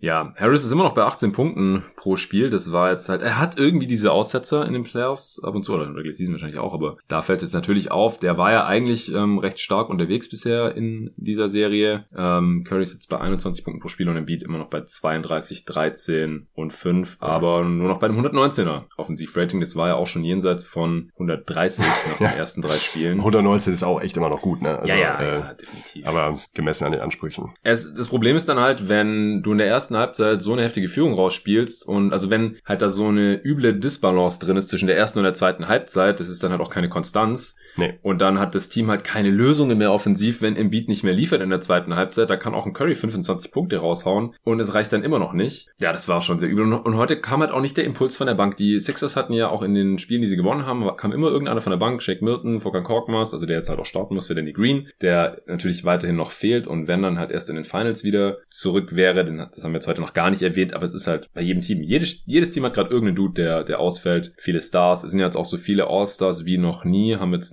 äh, Spiel verpasst verpasst in den Playoffs. Denn die NBA wehrt sich ja auch gerade so ein bisschen gegen diese Vorwürfe, weil LeBron da jetzt auch ein bisschen ausgetickt ist und gesagt hat, so, ja, ich hab's gesagt, äh, ich wollte das nicht, alle verletzen sich. Ja gut, die NBA sollte man halt auch nicht zu sehr trashen, denn die NBA, die ähm, vertritt halt die Interessen der 30 Teambesitzer, aber die müssen ja immer einen Konsens finden mit der Spielergewerkschaft, die alle Spieler vertritt und wenn dann Konsens gefunden wird, dann hat die Spielergewerkschaft zugestimmt und das heißt, die Spieler haben zugestimmt jo. und die kriegen 50 Prozent dieser Kohle und deswegen macht es halt auch keinen Sinn zu sagen, ja, die böse NBA, die zwingen die Spieler moderne Sklaverei Sklaverei. Nee, die Spieler wollten die Kohle haben, wenn sie es nicht gewollt hätten, dann wäre es nicht passiert. Und es wird auch kein Spieler gezwungen zu spielen. Das machen die alle freiwillig. Und also klar, weil sie sonst ihr Geld nicht kriegen würden. Also ist ihnen das Geld wohl so wichtig, dass sie es halt tun und hier mitmachen. Ähm, die NBA sagt jetzt halt, wir haben statistisch gesehen nicht mehr Verletzungsausfälle gehabt in der Regular Season als sonst. Wir hatten natürlich viel mehr Ausfälle durch Covid, aber das war halt Covid und nicht Verletzungen, also irgendwelche Muskelverletzungen, ähm, Bänder, Knochen, weiß der Geier was. Und jetzt in den Playoffs ist es aber halt so, dass hier die Teams reihenweise auseinanderfallen und wir tatsächlich so viele Ausfälle haben, zumindest von Spielern, die in derselben Saison All-Star waren wie noch nie vorher. Und ja, Danny Green, ich weiß nicht, wie sehr ihn der hier fehlt. Wir haben das vorhin auch mal kurz angerissen, Wenig. als wir so gequatscht haben, aber ich glaube auch nicht, dass der jetzt hier den Unterschied Unterschied ausmachen könnte. Nee, weil sie ja vor allen Dingen auch Offensivprobleme haben und äh, ja. da sehe ich jetzt nicht, dass der Schießt Korkmaz halt eins von fünf genau. von drei und zwei von sieben aus dem Feld, das wäre vielleicht Danny Green gewesen. Äh, ja. Ja, ja.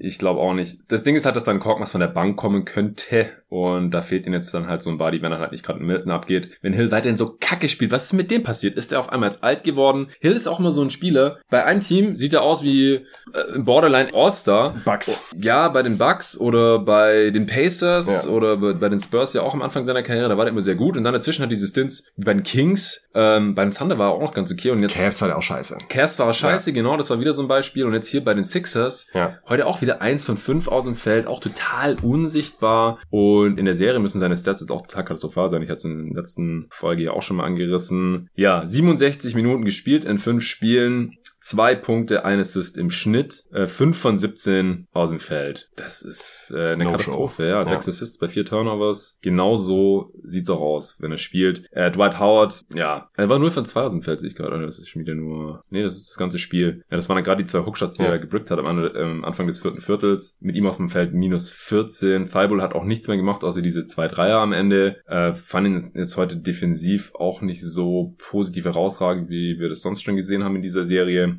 Und die Hawks haben das auch gut gemacht, ihn offensiv da quasi zu ignorieren. Wir haben im Beat auch in der zweiten Halbzeit haben sie ihn ganz gut verteidigt, wenn das Doppel dann mal kam. Also die, die ähm, Dix kam, kam mit dem Spieler runter, hat ihn quasi kurz irgendwie gestört und ist dann wieder wegrotiert. Also wir müssen jetzt noch mal ein bisschen über die Hawks sprechen, nachdem wir so die Sixers getrashed haben.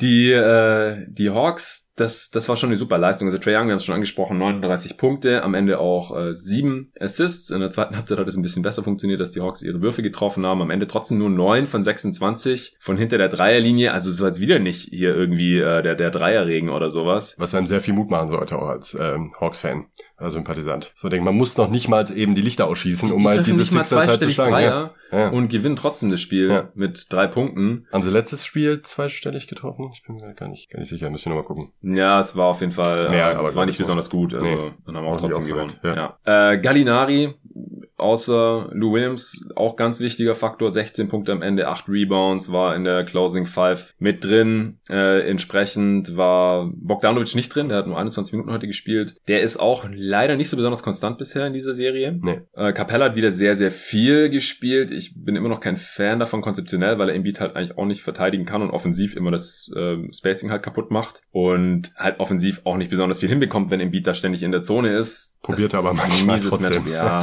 so ein paar Poster-Aktionen sehen dann immer mm. ziemlich lustig aus. Oder ja, drei von acht aus dem Feld, sechs Punkte aus, acht Shooting Possessions, also offensiv. Klar, er screent, er bringt vertikales Spacing und so, aber die Frage ist halt auch, was sie ansonsten machen. Sie können nur Small Ball gehen, das haben sie jetzt heute nicht gemacht. Das war eher, wie gesagt, auf den großen Positionen äh, Big Ball. Äh, John Collins, wie gesagt, starkes Spiel, 19 Punkte, elf Rebounds, drei von vier Dreier auch. Der hat auch bei dem Run hat er auch dann einen äh, Dreier reingebankt. Da haben es die Hawks auf acht verkürzt zum 92 zu 100. Da habe ich zum ersten Mal gedacht, okay, vielleicht mhm. haben wir noch ein Game. Ähm, aber die Hawks, das war jetzt auch kein so ein Run, wo die jeden Scheiß Nein. auf einmal getroffen Nein. haben. Die haben dann trotzdem wieder da und irgendwas gebrickt. Wie gesagt, die Dreiquote war nicht gut. Hatten halt so ein paar Dinger. Lou Williams hat halt ein, zwei schwere Würfe getroffen. Gallinari mit einem äh, Dirk Gedächtnis Fadeaway über Seth Curry ähm, vom vom vom rechten Elbow. Ähm, aber sonst, so wie du sagst, war es nicht dieser unglaubliche Shotmaking-Run, wo man das Gefühl hat, ja, okay, die machen gerade einfach alles rein und ja. Äh, ja. ja. Was mir auch aufgefallen ist, ist, dass die Sixers relativ gezielt Trey Young attackiert haben in, ähm, in ihren offensiven Sets, aber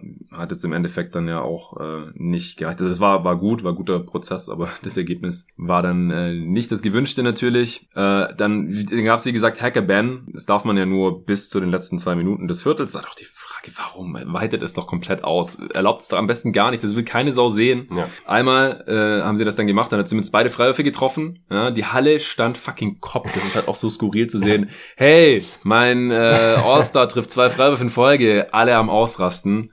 Und dann beim nächsten Mal hat er natürlich wieder 0 von 2 geschossen, weil wie gesagt, die Quote war eine Katastrophe. Und dann wurde das Ding halt wirklich tight. Und beim Stand von 100 zu 104, also die Hawks nur noch vier Punkte hinten, hat Embiid dann auch aus der Midrange ein Fadeaway ähm, gebrickt und es gab eine Shotclock Violation. Auf der anderen Seite hat Young einen Floater reingehauen und dann wurde von Thibault beim Dreier gefault, relativ dämlich. Und äh, so konnten die Hawks dann in Führung gehen. Auf der anderen Seite wurde Tobias Harris und Collins geblockt, weil halt da gar kein Platz war. Da war Sims noch irgendwie unter dem Korb und Embiid irgendwo in der Midrange. Und dann ähm, ist es einfach schwierig für diese Sixers Offense. Und dann kam Gallo mit dem Dirk Fadeaway. So ein schöner Fallaway. Äh, Curry hat einen äh, Dreier nicht getroffen dann, äh, ausnahmsweise mal. Da waren die Hawks dann schon äh, 107 zu 104 vorne. Trey hätte noch die Chance gehabt, einen Dagger-Dreier reinzunageln. Hätte nicht getroffen. Also es war die ganze Zeit noch so, äh, ja ist ja. noch gar nicht sicher hier. Es war kein kompletter Momentum-Swing. Embiid hat sogar noch zwei Freiwürfe gezogen, als die drei Punkte hinten waren, hatte ich vorhin schon erwähnt, und hat beide nicht getroffen. Dann war klar, okay, das ist jetzt das Game. Ja. Dann gab es nochmal Foul-Game und am Ende dann halt, wie gesagt, 109 zu 106. Ja, was, was erwarten wir denn da jetzt für übermorgen, für Spiel 6? Äh, die Sixers müssen gewinnen, das ist, das ist klar, weil sonst sind die Hawks in den Conference Finals. Es klingt fucking crazy, aber es ist halt so. Also, Sie sind das bessere Team. Ja, die Sixers sind das, das ist eigentlich ja, sehr eindeutig. Aber einmal, was waren es jetzt, 18 Punkte, einmal 23 Punkte aus der Hand gegeben, ist halt auch echt... 25 waren es ja 25, ja. 26 oder so, ich, ich guck mal, aber es waren mehr als 25. Also zweimal eine echt komfortable Führung als ja. eigentlich besseres Team so aus der Hand zu geben. also ja, nach rein objektiven sportlichen Kriterien müsste man eigentlich immer noch auf die Sixers setzen, aber dass die Sixers jetzt, ich glaube nicht, dass die Sixers zwei Spiele in Folge gewinnen jetzt, um ehrlich zu sein.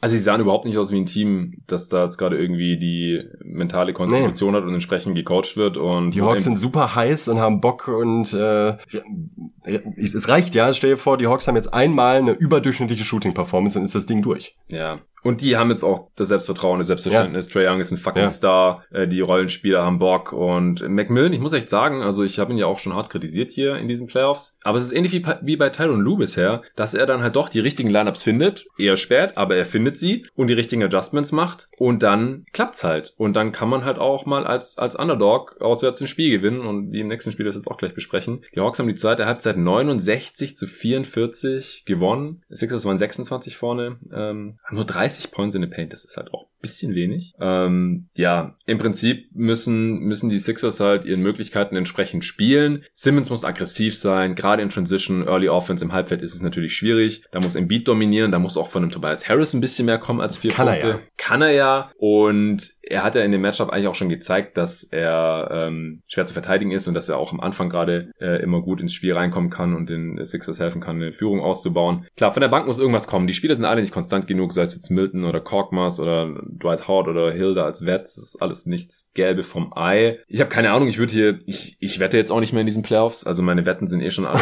zum größten Teil sowas von dem Arsch, ja, weil... Pff, Junge. Unpredictable. Das ja. ist echt, ähm ja, ich kann irgendwie hoffen, dass meine, meine Fan-Wetten auf, auf die Suns jetzt noch irgendwie aufgehen, weil das mit Chris Paul nicht so schlimm geworden ist. Aber das, was ich jetzt so realistisch gesehen erwartet hätte, Bucks gewinnen den Osten. Vor der Saison habe ich, weil die Quote relativ hoch war, mal auf Sixers gewinnen den Osten gesetzt, auf eine 15er Quote. Da habe ich mich jetzt auch eine Zeit lang drüber gefreut. Und im Westen hatte ich vor der Saison auf die Clippers gesetzt. Das sah jetzt auch eine Zeit lang gut aus, dass sie den Westen gewinnen. Dann natürlich noch Fan-Wette auf die Suns. Das ist das Einzige, was jetzt gerade noch richtig gut aussieht, weil die diese Sixers, also wenn die so spielen, also vor, nach Spiel 3 hätte ich noch gesagt, die sind jetzt wahrscheinlich der Favorit im Osten, weil die Nets äh, Irving verloren hatten und Harden schon draußen war und halt irgendwie klar war, ohne die beiden sollten sie halt keine großen Chancen gegen die Bucks haben und wenn sie das irgendwie schaffen, dann sind sie gegen die Sixers halt draußen, weil die können den Beat auch überhaupt nicht verteidigen. Nein. Die haben ja noch nicht mal einen Capella und jetzt choken die hier halt so hart gegen, gegen diese Hawks und lassen sich von denen total austanzen und ja, die Bucks, also ja, da quatschen wir gleich noch drüber.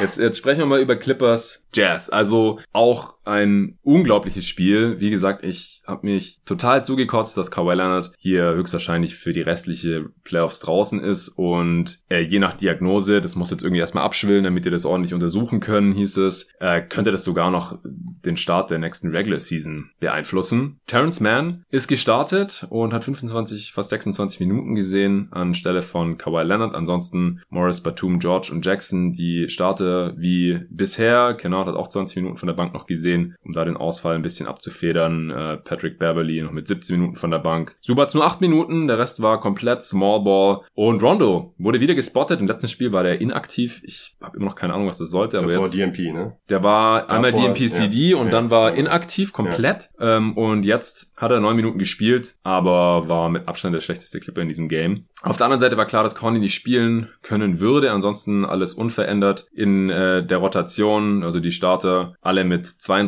bis 41 Minuten. Engels wieder nur 32. Ich weiß nicht, ob der nicht mehr spielen kann oder ob man einfach so viel mit Clarkson spielen möchte. 29 Minuten von der Bank. Favors nur 6,5 Minuten. Ähm, Oni noch 4 Minuten, der spielt ohne Conley normalerweise nicht und Niang mit äh, 8,5 Minuten. Und das Spiel, das ging los, da hast du schon gepennt und ich habe so gedacht, träume ich hier gerade oder was ist denn bei den Jazz los? Die haben so viele Dreier reingeknallt, das sah aus wie wenn man bei 2K den Dreierregler zu hoch eingestellt hat. Die haben jeden Scheiß getroffen, das ja. war unfucking fassbar. 17 Dreier in der ersten Halbzeit. Hat nicht neulich ein Team einen eigenen Playoff-Franchise-Rekord aufgestellt mit 18 getroffenen Dreiern im ganzen Spiel. Ja, und die hauen hier 17 ja. Dreier rein, nachdem die ja neulich schon den, den Pull-Up-Dreier-Rekord aufgestellt hatten mit 16 in einem Spiel. Also das waren halt auch nicht, die hatten relativ wenig Assists zur Halbzeit, das waren alles Pull-Ups. Ja. Clarkson, äh, Ingels, Bogdanovic hat losgelegt, wie, wie die Feuerwehr hat, glaube ich, sechs oder sieben Dreier in der ersten Halbzeit getroffen. Das, das war unglaublich. Ja, 7 von 13, Bogdanovic, 7 von 13 Dreier. Allein in äh, der ersten Halbzeit in 20 Minuten Spielzeit. Hatte 23 zur Halbzeit. Sah aus wie Clay Thompson oder sowas. Und äh, trotzdem waren die Clippers nur mit 5 hinten zur Halbzeit, weil sie ihrerseits halt auch ein sehr gutes Spiel hatten, waren nicht so abhängig vom Dreier. Die haben äh, nur 8 getroffen, also 9 weniger. 9 Dreier sind 27 Punkte Unterschied. Äh, aber ansonsten, die, die Jazz konnten sie halt überhaupt nicht verteidigen. Und die äh, Clippers Defense, die sah eigentlich gut aus, außer ja. dass die Jazz halt jeden scheiß Dreier getroffen haben. Das, das war wirklich heftig. Haben sie dann in der zweiten Halbzeit nicht mehr und deshalb hat sich die gute Defense dann halt eben auch ausgezahlt. Ja, Genau, also was, was würdest du denn sagen? Was hast du aus dem Spiel mitgenommen, als du es dann heute Morgen nachgeschaut hast? Also grundsätzlich erstmal, du hast mit Torben da auch schon ähm, ausführlicher drüber gesprochen. Die Jazz haben aufgrund ihrer Eingefahrenheit in das defensive Scheme, dass sie eben mit Gobert spielen können, keine Antwort auf die auf den Small Ball der Clippers, auf die Offense. So richtig. Also man hat immer wieder das Gefühl, ähm, auf bestimmte Spielsituationen können die Jazz einfach nicht adäquat defensiv reagieren und ich glaube, dass das letzten Endes auch der der entscheidende Faktor in dieser Serie ist. Man sieht es immer wieder, äh, wie gesagt, du hast was mit Torben besprochen, Rudi Goberts Einfluss wird halt massiv ähm, minimiert, wenn er halt eben in der Corner geparkt werden kann und dadurch als Rim Protector halt nicht mehr ansatzweise diese, äh, diesen defensiven Einfluss ausüben kann. Ja, Dazu jedes Mal überlegen, ob er den Ring beschützen möchte oder ob Corner er einen freien Corner 3 abgibt. Das jo. muss ja auch nicht unbedingt sein Gegenspieler sein, sondern Nö. die Jazz, die können ja dann erstmal rotieren. Aber dann wird die Defense halt in Rotation gebracht und die Clippers, die swing, die, die swing und die finden ja. den verdammten freien Mann und ja. dann wird das Ding reingeknallt. Oder die attackieren dann den Closeout. Ja. Man hat ja auch einen heftigen Slam gegen Gobert im vierten Viertel aus so einem äh, Closeout. Äh, das kommt da auch noch dazu. Die Spieler haben dann noch, selbst wenn Gobert am Ring bleibt, äh, hat man das Gefühl nicht, also der hat natürlich einen positiven Einfluss dann, das ist keine Frage. Aber die Gegner haben schon Bock drauf, Gobert zu attackieren. Das ist nicht, äh, gerade im Gegensatz, wo wir gerade darüber gesprochen haben, im Gegensatz zu Embiid zum Beispiel, äh, ist das ein riesiger Unterschied, obwohl Gobert viel mehr blockt eigentlich, aber ja, Embiid ja. geht so keiner an. Weil er offenbar eine ganz andere Wirkung hat defensiv als ein, äh, als ein Gobert. Das ist jetzt überhaupt nicht, um Gobert hier zu trashen irgendwie, weil er hat seine Daseinsberechtigung, ohne Wenn und Aber, aber hat halt eben auch seine Limitationen in einem Playoff-Setting. Vor allen Dingen gegen so ein Team wie die Clippers. Und das hat man auch in diesem Spiel, wie in den beiden letzten auch schon, wieder ziemlich stark gemerkt. Und ich glaube, dass das ähm, letzten Endes eben der entscheidende Faktor sein wird, weil man offensiv mit Gobert auch nicht so einflussreich ist, sagen wir mal so. Also Gobert hat offensiv, kann er ein, zwei Dinge ganz gut, aber das war's halt eben auch. Und offensiv muss er eigentlich, äh, ne, er muss defensiv halt brillieren, um seinen Wert offensiv zu rechtfertigen. Und wenn er das ja. nicht tut, ähm, ach, ja, sieht schwierig aus. Und defensiv sind die Jazz halt so abhängig von Gobert, mhm. äh, dass wenn er halt eben nicht liefern kann aufgrund des Schemes, ähm, sieht's defensiv halt echt mau aus bei dem Team. Weil halt ja, eben schon Dinge, die wir auch vor dem Playoff schon angesprochen haben, die Wing Defense ist nicht gut. Ein Spieler wie Royce O'Neal kann halt, äh, Kawhi Leonard muss jetzt nicht mehr verteidigen, aber auch Paul George, es ist halt kein Wingstopper, sofern man die irgendwie haben. Das sind Spielertypen, die braucht man in den Playoffs, die braucht man dringend in den Playoffs.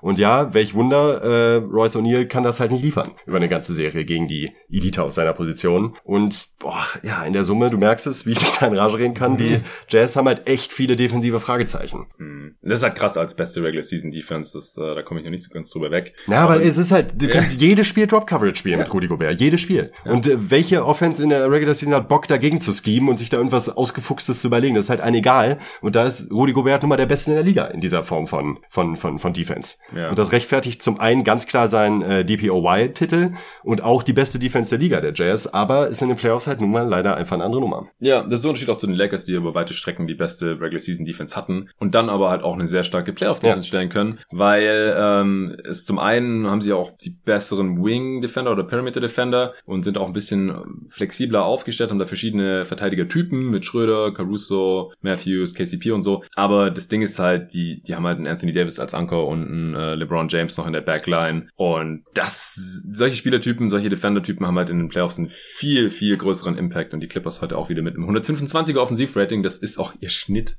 in dieser Serie. Ja, krass. Das ist so krass. Zur Halbzeit sah es aber noch anders aus. Da hatten die Jazz noch ein Offensivrating von 160 und die Clippers nur ja. 144. Also es war ein heftiger. Ah nee, es war am Ende des ersten Viertels, sorry, ich jetzt hier ja. Quatsch. Zur Halbzeit war es 141 zu 100, 130. Trotzdem. Ähm, die, die Jazz hatten 17 von 30 Dreier, wie gesagt, zur Halbzeit und sechs ihrer sieben Zweier auch getroffen.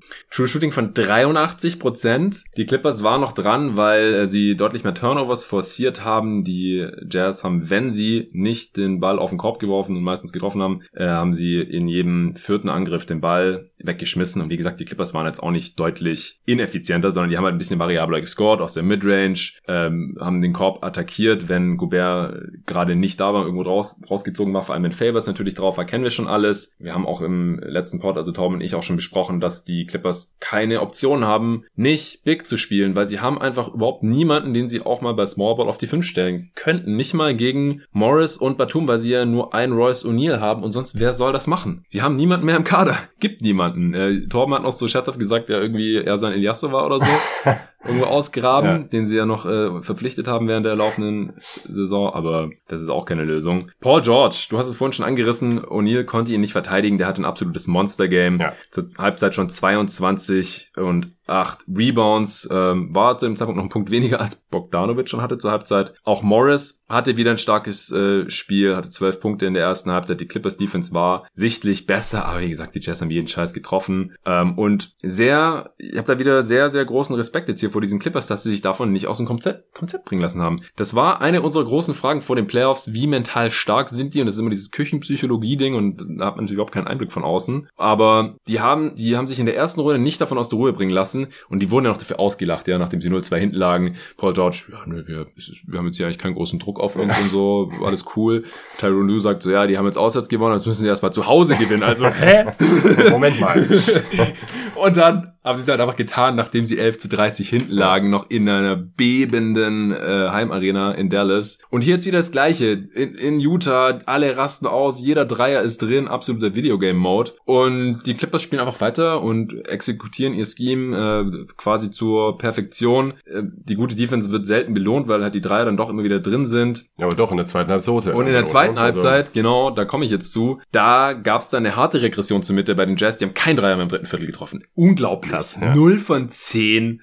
Also, ja. äh, wow. Also wenn, wenn ich 2K gezockt hätte und das wäre passiert, dann hätte ich irgendwie mich gefragt, ob ich irgendwas bei meinen Slidern falsch eingestellt habe oder was da jetzt gerade passiert ist, ob es ein Programmierfehler ist, in der ersten Halbzeit 17 Dreier zu treffen und dann im dritten Viertel gar keinen mehr. Also die haben halt auch weiterhin ihre schnellen Dreier genommen. Also die, die, die Pace war auch unglaublich in diesem Spiel und die Jazz haben immer den ersten verfügbaren Dreier einfach hochgejagt. In der ersten Halbzeit hat das wunderbar funktioniert. Also wunderbar insofern, dass man halt mit fünf Punkten vorne lag. Und im dritten Viertel ging das halt nicht mehr. Und die, äh, die Clippers haben halt weiter ihren, ihren Stiefel runtergespielt. Ich fand es nicht gut, wie man teilweise Gobert, ähm, das machen die Jazz ja schon durchaus, dass sie jetzt nicht nur stur Drop Coverage spielen, sondern dass sie ähm, das Gobert auch oft spät dann diese Late Switches macht gegen die Perimeter-Spieler, gegen äh, Paul George äh, oder auch gegen Beverly, der jetzt heute übrigens dann auch mal bei einem Drive gegen ihn gescored hat und auch gegen Terrence Mann, aber was ich dann nicht mag, oder gegen Reggie Jackson, dass die Clippers Perimeter-Spieler dann fast immer den Stepback Dreier nehmen oder Long Two. Und die sind selten drin. Ähm, bei Terrence Mann fand ich dann ganz geil im dritten Viertel. Der hat so einen ganz kurzen äh, Jumper von, vom mhm. Zonenrand genommen ja. und den hat er halt gemacht über Gobert.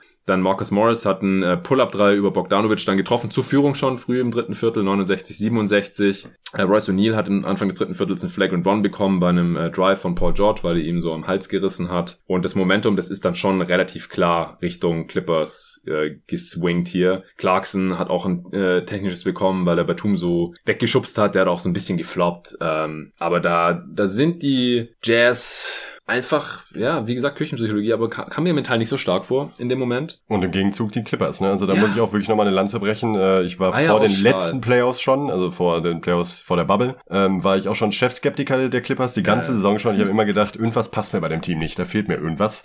Eben klassischer Küchenpsychologie-Move. Haben sie dann eben auch bestätigt in den Playoffs nach dem, äh, nach der großen Enttäuschung gegen die Nuggets.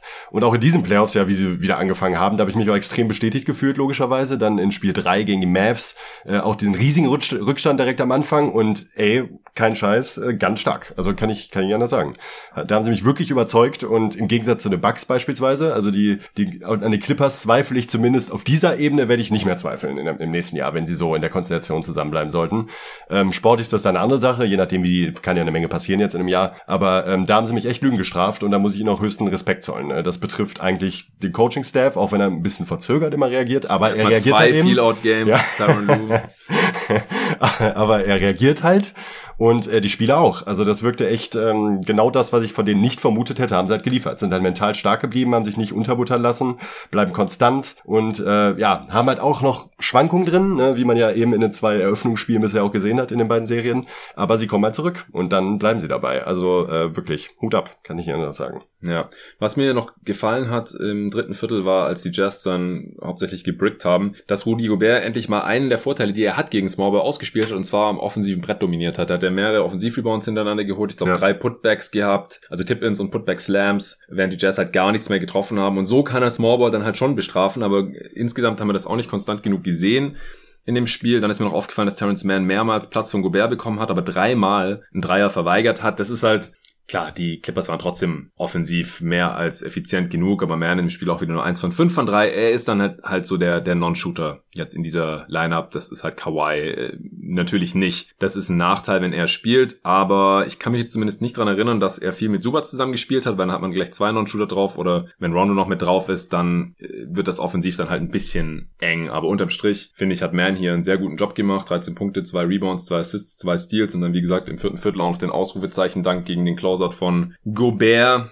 Ähm, Morris hat schon erwähnt, am Ende 25 Punkte, auch Unterschied wie Tag und Nacht, die ersten paar Spiele, wo er gar nichts gemacht hat. Jo. Und jetzt die letzten zwei auf einmal spielt er wie ein Star. Ja, das sind halt diese typischen Rollenspieler, ne? Die sind halt einfach streaky. Also ja. Genau wie Reggie Jackson, der durchaus insgesamt echt starke Playoffs spielt hat, aber auch, auch gegen die Mavs, echt düstere Spiele, mhm. aber halt auch eben Spiele, wo man sich denkt so, yo, äh, dritte Option von einem Contender. Ja. Ja. Heute auch wieder so schwere Würfe teilweise getroffen, Ende Shotclock. Ins ähm, Gesicht und ins Gesicht geswished, Long Two und Dreier und so, 22 Punkte, zwei Rebounds, drei Assists, drei von acht Dreiern. Also der hatte hier ein kleines Comeback wieder gehabt und das war halt auch wichtig. Wir vom Spiel haben wir noch überlegt, so, wer denkt jetzt, dass er Kawhi Leonard ersetzen muss? Morris oder Reggie Jackson? Ja, Reggie Jackson, ja. Also, das sind alles so irrational Und dann machen die zusammen halt 37, ja. äh, 47 Punkte, ja. also nochmal 10 mehr als Paul George, der am Ende ja. 37, 16, 5 hatte, hier als absoluter Leader aufgetreten ist, Total. attackiert hat, 10 von 11 Freiwürfen getroffen hat, nur 3 von 9 Dreier, aber insgesamt ähm, war das auf jeden Fall eine effiziente Scoring-Performance von ihm, 27 Shooting Possessions, 37 Punkte, auch 5 Turnovers und ich finde auch, dass er gegen Mitchell heute defensiv ähm, besser aussah, wenn er ihm gegenüberstand, der wurde ja komplett gesmoked. Wobei man bei Mitchell auch wirklich merkt mittlerweile jetzt in dem Spiel, dass er auch nicht ganz so fit ist. Also sowas, ja. die, den, gerade in den Drive angeht, da ähm, wirkt er schon ein bisschen gehemmt, finde ich. Aber sie haben ihn auch mehr in die Mangel genommen defensiv, ja, finde ich, und haben absolut. halt gesagt, ja, Stimmt. dir geben jetzt keine 40 Punkte, sondern dann sollen halt die, die Rollenspieler ihre Dreier treffen, ja. was sie in der ersten Halbzeit gemacht haben, in der zweiten dann überhaupt nicht mehr. Äh, Mitchell am Ende 21 Punkte aus oss 22 Shooting Possessions, nur vier seiner 14 Dreier. Der hat halt auch seine Dreier dann gechuckt, ja. aber der hat sie halt immer nicht getroffen. Und er müsste jetzt im nächsten Spiel schon nochmal eine Monster-Performance raushauen, ähm, damit das hier jetzt gegen Ende der Serie nicht ein bisschen unglücklich für ihn aussieht. Vor allem so, wie er halt in diese Playoffs oder halt in diese Serie auch reingekommen ist.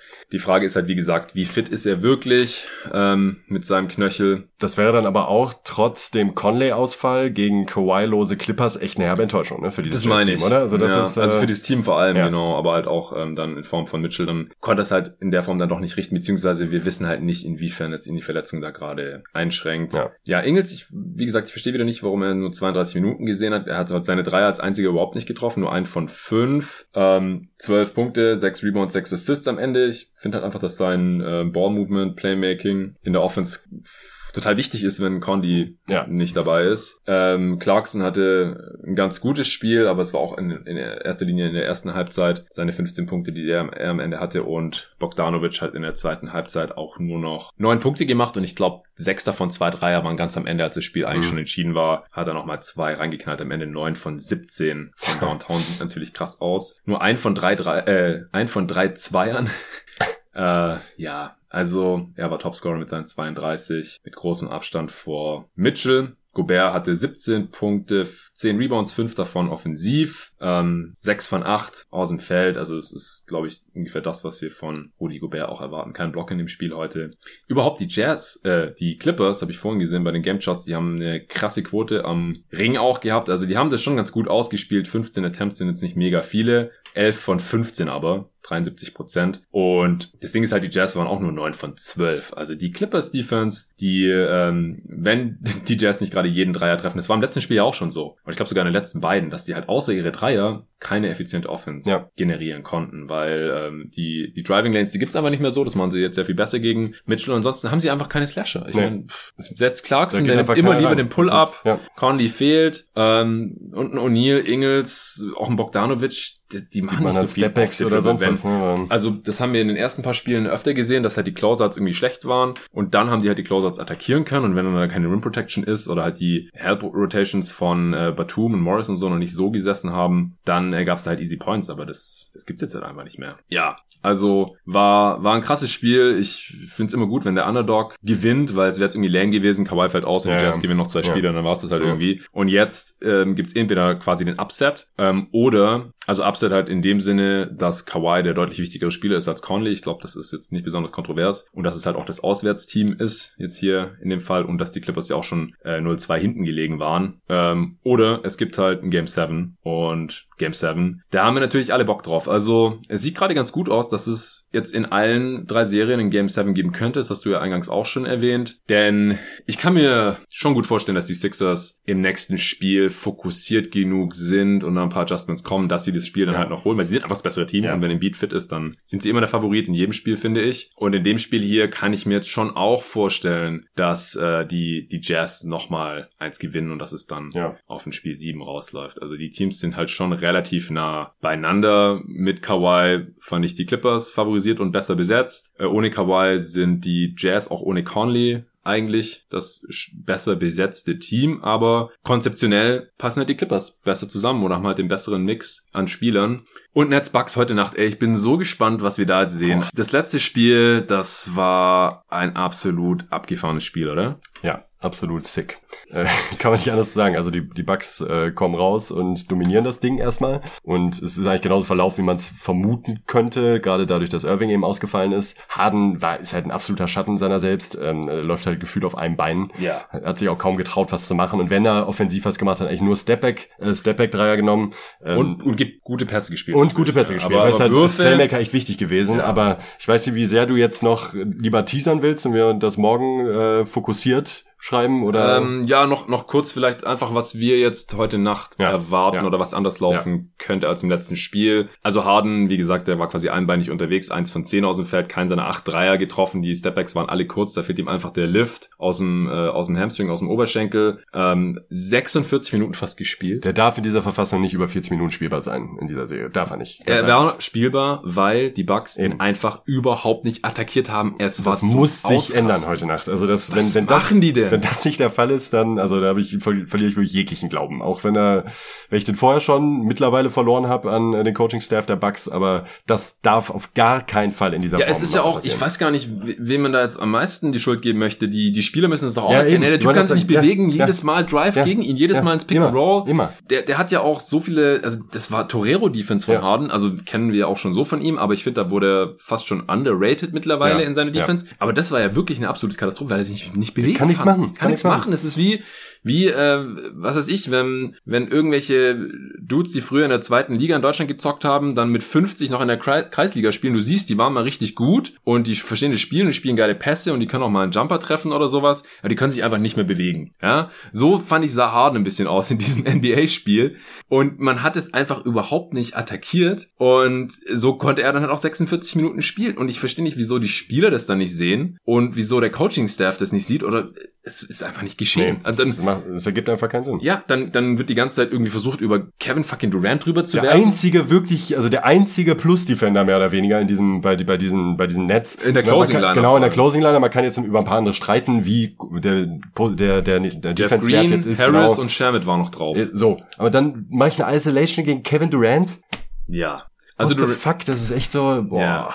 Genau, also das Spiel wurde ja dann gedreht, weil ähm, die die Bucks einfach offensiv in der zweiten Halbzeit eingebrochen sind und weil Durant fucking unstoppable ja, war. Also, also in der zweiten Halbzeit vor allem hat er gefühlt alles getroffen, am Ende 49 Punkte, 17 Rebounds, 10 Assists und die Defense war halt auch krass. Also äh, ist als Rim Protector ja. hat er da agiert, äh, drei Steals, zwei Blocks, ja, es war so eine richtige, also richtige ähm, Career-Performance. 48 also. Minuten einfach durchgespielt, ja, ja als wäre es nichts. Es wahrscheinlich es das beste. Spiel seiner Karriere, kann man ja, sagen. Ja, also ich glaube auch. Auch mit, äh, also auch mit Rücken zur Wand. Ne? Also sagen, ja, ja. soll kein Elimination geben, ja, aber jeder weiß, wenn die Nets dieses Spiel verlieren, ist die Serie durch. Höchstwahrscheinlich. So. Ja. Also. Ja. Genau. Auf, und auf der anderen Seite, ich meine bei den Bucks, Janis hat jetzt kein schlechtes nee, Spiel, nee. ja. 34, 12, 4, ein Stil und zwei Blocks, gute Quoten, auch zwei von vier Dreiern getroffen, unglaublich. Also das sollte ist er trotzdem ja, nicht nehmen. Also sollte er trotzdem nicht nehmen, aber ich meine, das ist ja das beste Ergebnis, was man sich Klar. überhaupt erhoffen ja, kann. Besser auch mehr Freiwürfe getroffen, als er verworfen hat, vier von sieben, herzlichen Glückwunsch.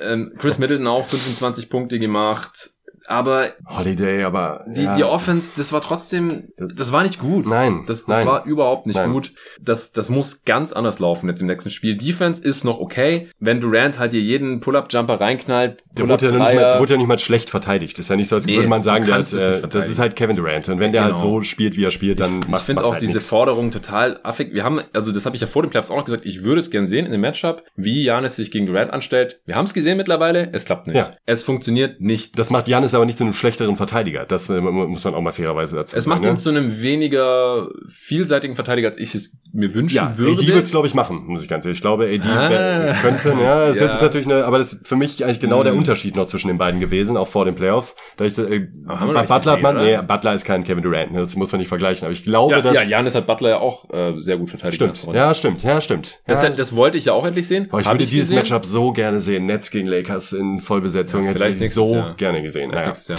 Also ich bezweifle, dass irgend, irgendein Big konstant Nein, 58 nicht. Nein, stimmt. Niemand kann Kevin. Durant richtig verteidigen. Ich finde, Tucker ist da noch sehr, sehr gut Ja. geeignet eigentlich. Der Total. hat da schon sehr gute Spiele Total. gemacht. Durant hatte sehr viel mehr Pfiffe bekommen in dem Game, war 16 Mal an der Linie, aber ich, ich glaube, unterm Strich war das dann schon okay. Äh, Tucker hatte fünf Fouls, auch Foul Trouble, dann aber auch keine Punkte gemacht vorne. Das war einfach auch nicht dasselbe wie im vorigen Spiel.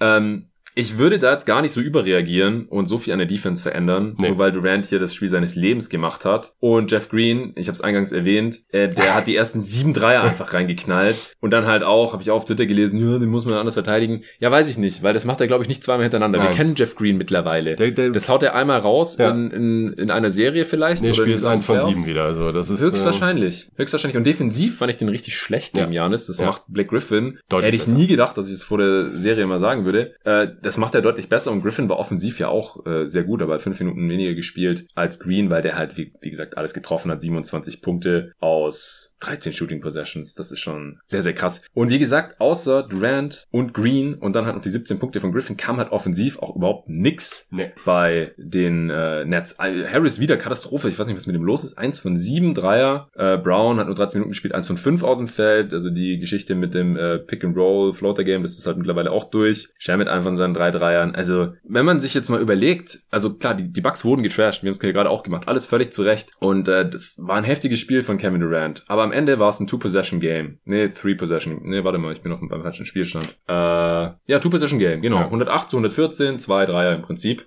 Ich würde jetzt überhaupt nicht überreagieren defensiv. Ich würde einfach nur gucken, wie können wir dieses Netzteam Spiel Harden vom Feld. mehr Fertig. attackieren. Genau. Sorgt dafür, dass Harden, Harden keine fucking Mal 20 Minuten spielen kann, so wie die Suns es mit, ja. mit AD gemacht Ja, haben genau. und dann ist Der er war sofort rausgegangen. Genau. Sofort. Ja. Also das, das muss passieren heute Nacht. Wenn das nicht passiert, dann bitte Button Aber dann haben wir noch gute, gute Karten, genau wie du sagst. Also Durant, Durant noch mal so eine Performance plus ein Rollenspieler wie Jeff Green so eine Performance und man gewinnt knapp das Ding. Ja, also äh, ja. eigentlich sollten die Bucks nach wie vor Favorit sein. Ich glaube, bei Harden geht auch immer noch nicht viel mehr. Der kann nicht sprinten, der kann Nee. nicht, der hat keinen Antritt. Nein. Sein einziges äh, Field Goal war, war ein Floater, glaube ich, wenn ich es gerade richtig im Kopf glaube, so war sogar Ja. ein One. Aber äh, er hat zehn Würfe genommen und acht davon waren Dreier. Also und das wird jetzt nach zwei Tagen auch nicht besser sein, glaube ich wirklich nicht. Irving äh, wird nicht spielen. Äh, gut, Spielüberraschung ist offensichtlich gerade immer wieder. Ich habe im letzten Pod zur Serie noch gesagt, ich glaube nicht, dass Harden noch eingreifen wird in diese Serie. Er hat jetzt eingegriffen und ich glaube, es ist auch besser diese 46 Minuten, dass er auf dem Feld war, als dass er nicht drauf war, weil er einfach ähm, es Ja, Durant leichter gemacht hat und halt die die Easy Buckets Easy Buckets kreiert hat. Ja, die haben halt gar kein Playmaking, wenn, wenn Harden und Irving nicht Ja, spielen. Ne? genau. Also das ist halt wirklich, da kriegt, wer kreiert er noch? Ja. Mike James oder Shannon. Ja, oder Durant muss halt alles machen. Genau. Durant ist halt nicht so, der ist halt eher jemand, der kann die Double Teams bestrafen und Kickouts spielen und solche Sachen, aber er ist halt nicht der Dirigent Nein. vom Perimeter, wie es ein James Harden halt sein Genau, kann. ähnlicher wie Kawhi Leonard, wobei ich ihn da ein bisschen besser auch noch sehen würde als Kawhi, aber Ja. eher der Spielertyp. Also wenn, wenn die Hilfe kommt, dann spielen sie die richtigen Pässe und auch gute Pässe,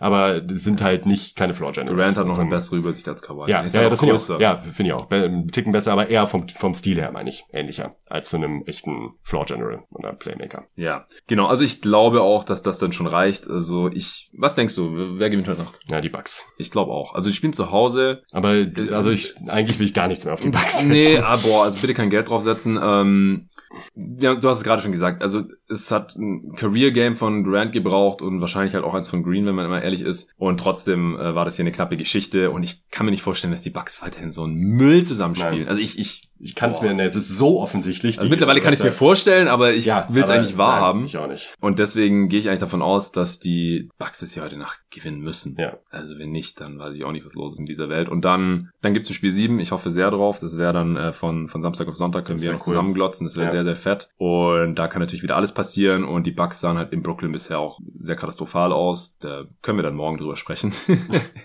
Ja, ähm, morgen, wie gesagt, da werden wir noch ein bisschen äh, Bigger Picture Stuff hier mit reinnehmen, äh, zusätzlich zu dieser einen Serie hier. Und dann äh, die nächsten Tage gibt's dann auch noch weitere Pods mit David, wenn der am Start ist, dann noch mal zu den anderen beiden Serien. Ich hoffe sehr, dass ähm, es Arne auch hierher schafft und der dann auch mal wieder hier am Start ist, weil das sind immer so die, die geilen Pods eigentlich. Wir gehen dann auch immer irgendwie zocken und dann kommen wir hierher und äh, dann, dann quatschen wir einfach über die NBA und über die Playoffs. Das haben wir letztes Jahr auch schon gemacht, äh, hier zu dritt oder zu viert direkt vorm Mike. Das ist nochmal was ganz anderes, als halt immer irgendwie irgendwie zu zweit oder also einfach nur online oder alleine. Ich freue mich drauf. Vielen Dank fürs Zuhören. Ansonsten nochmal vielen Dank an äh, Athletic Greens fürs Sponsoren dieser Folge und wir hören uns morgen.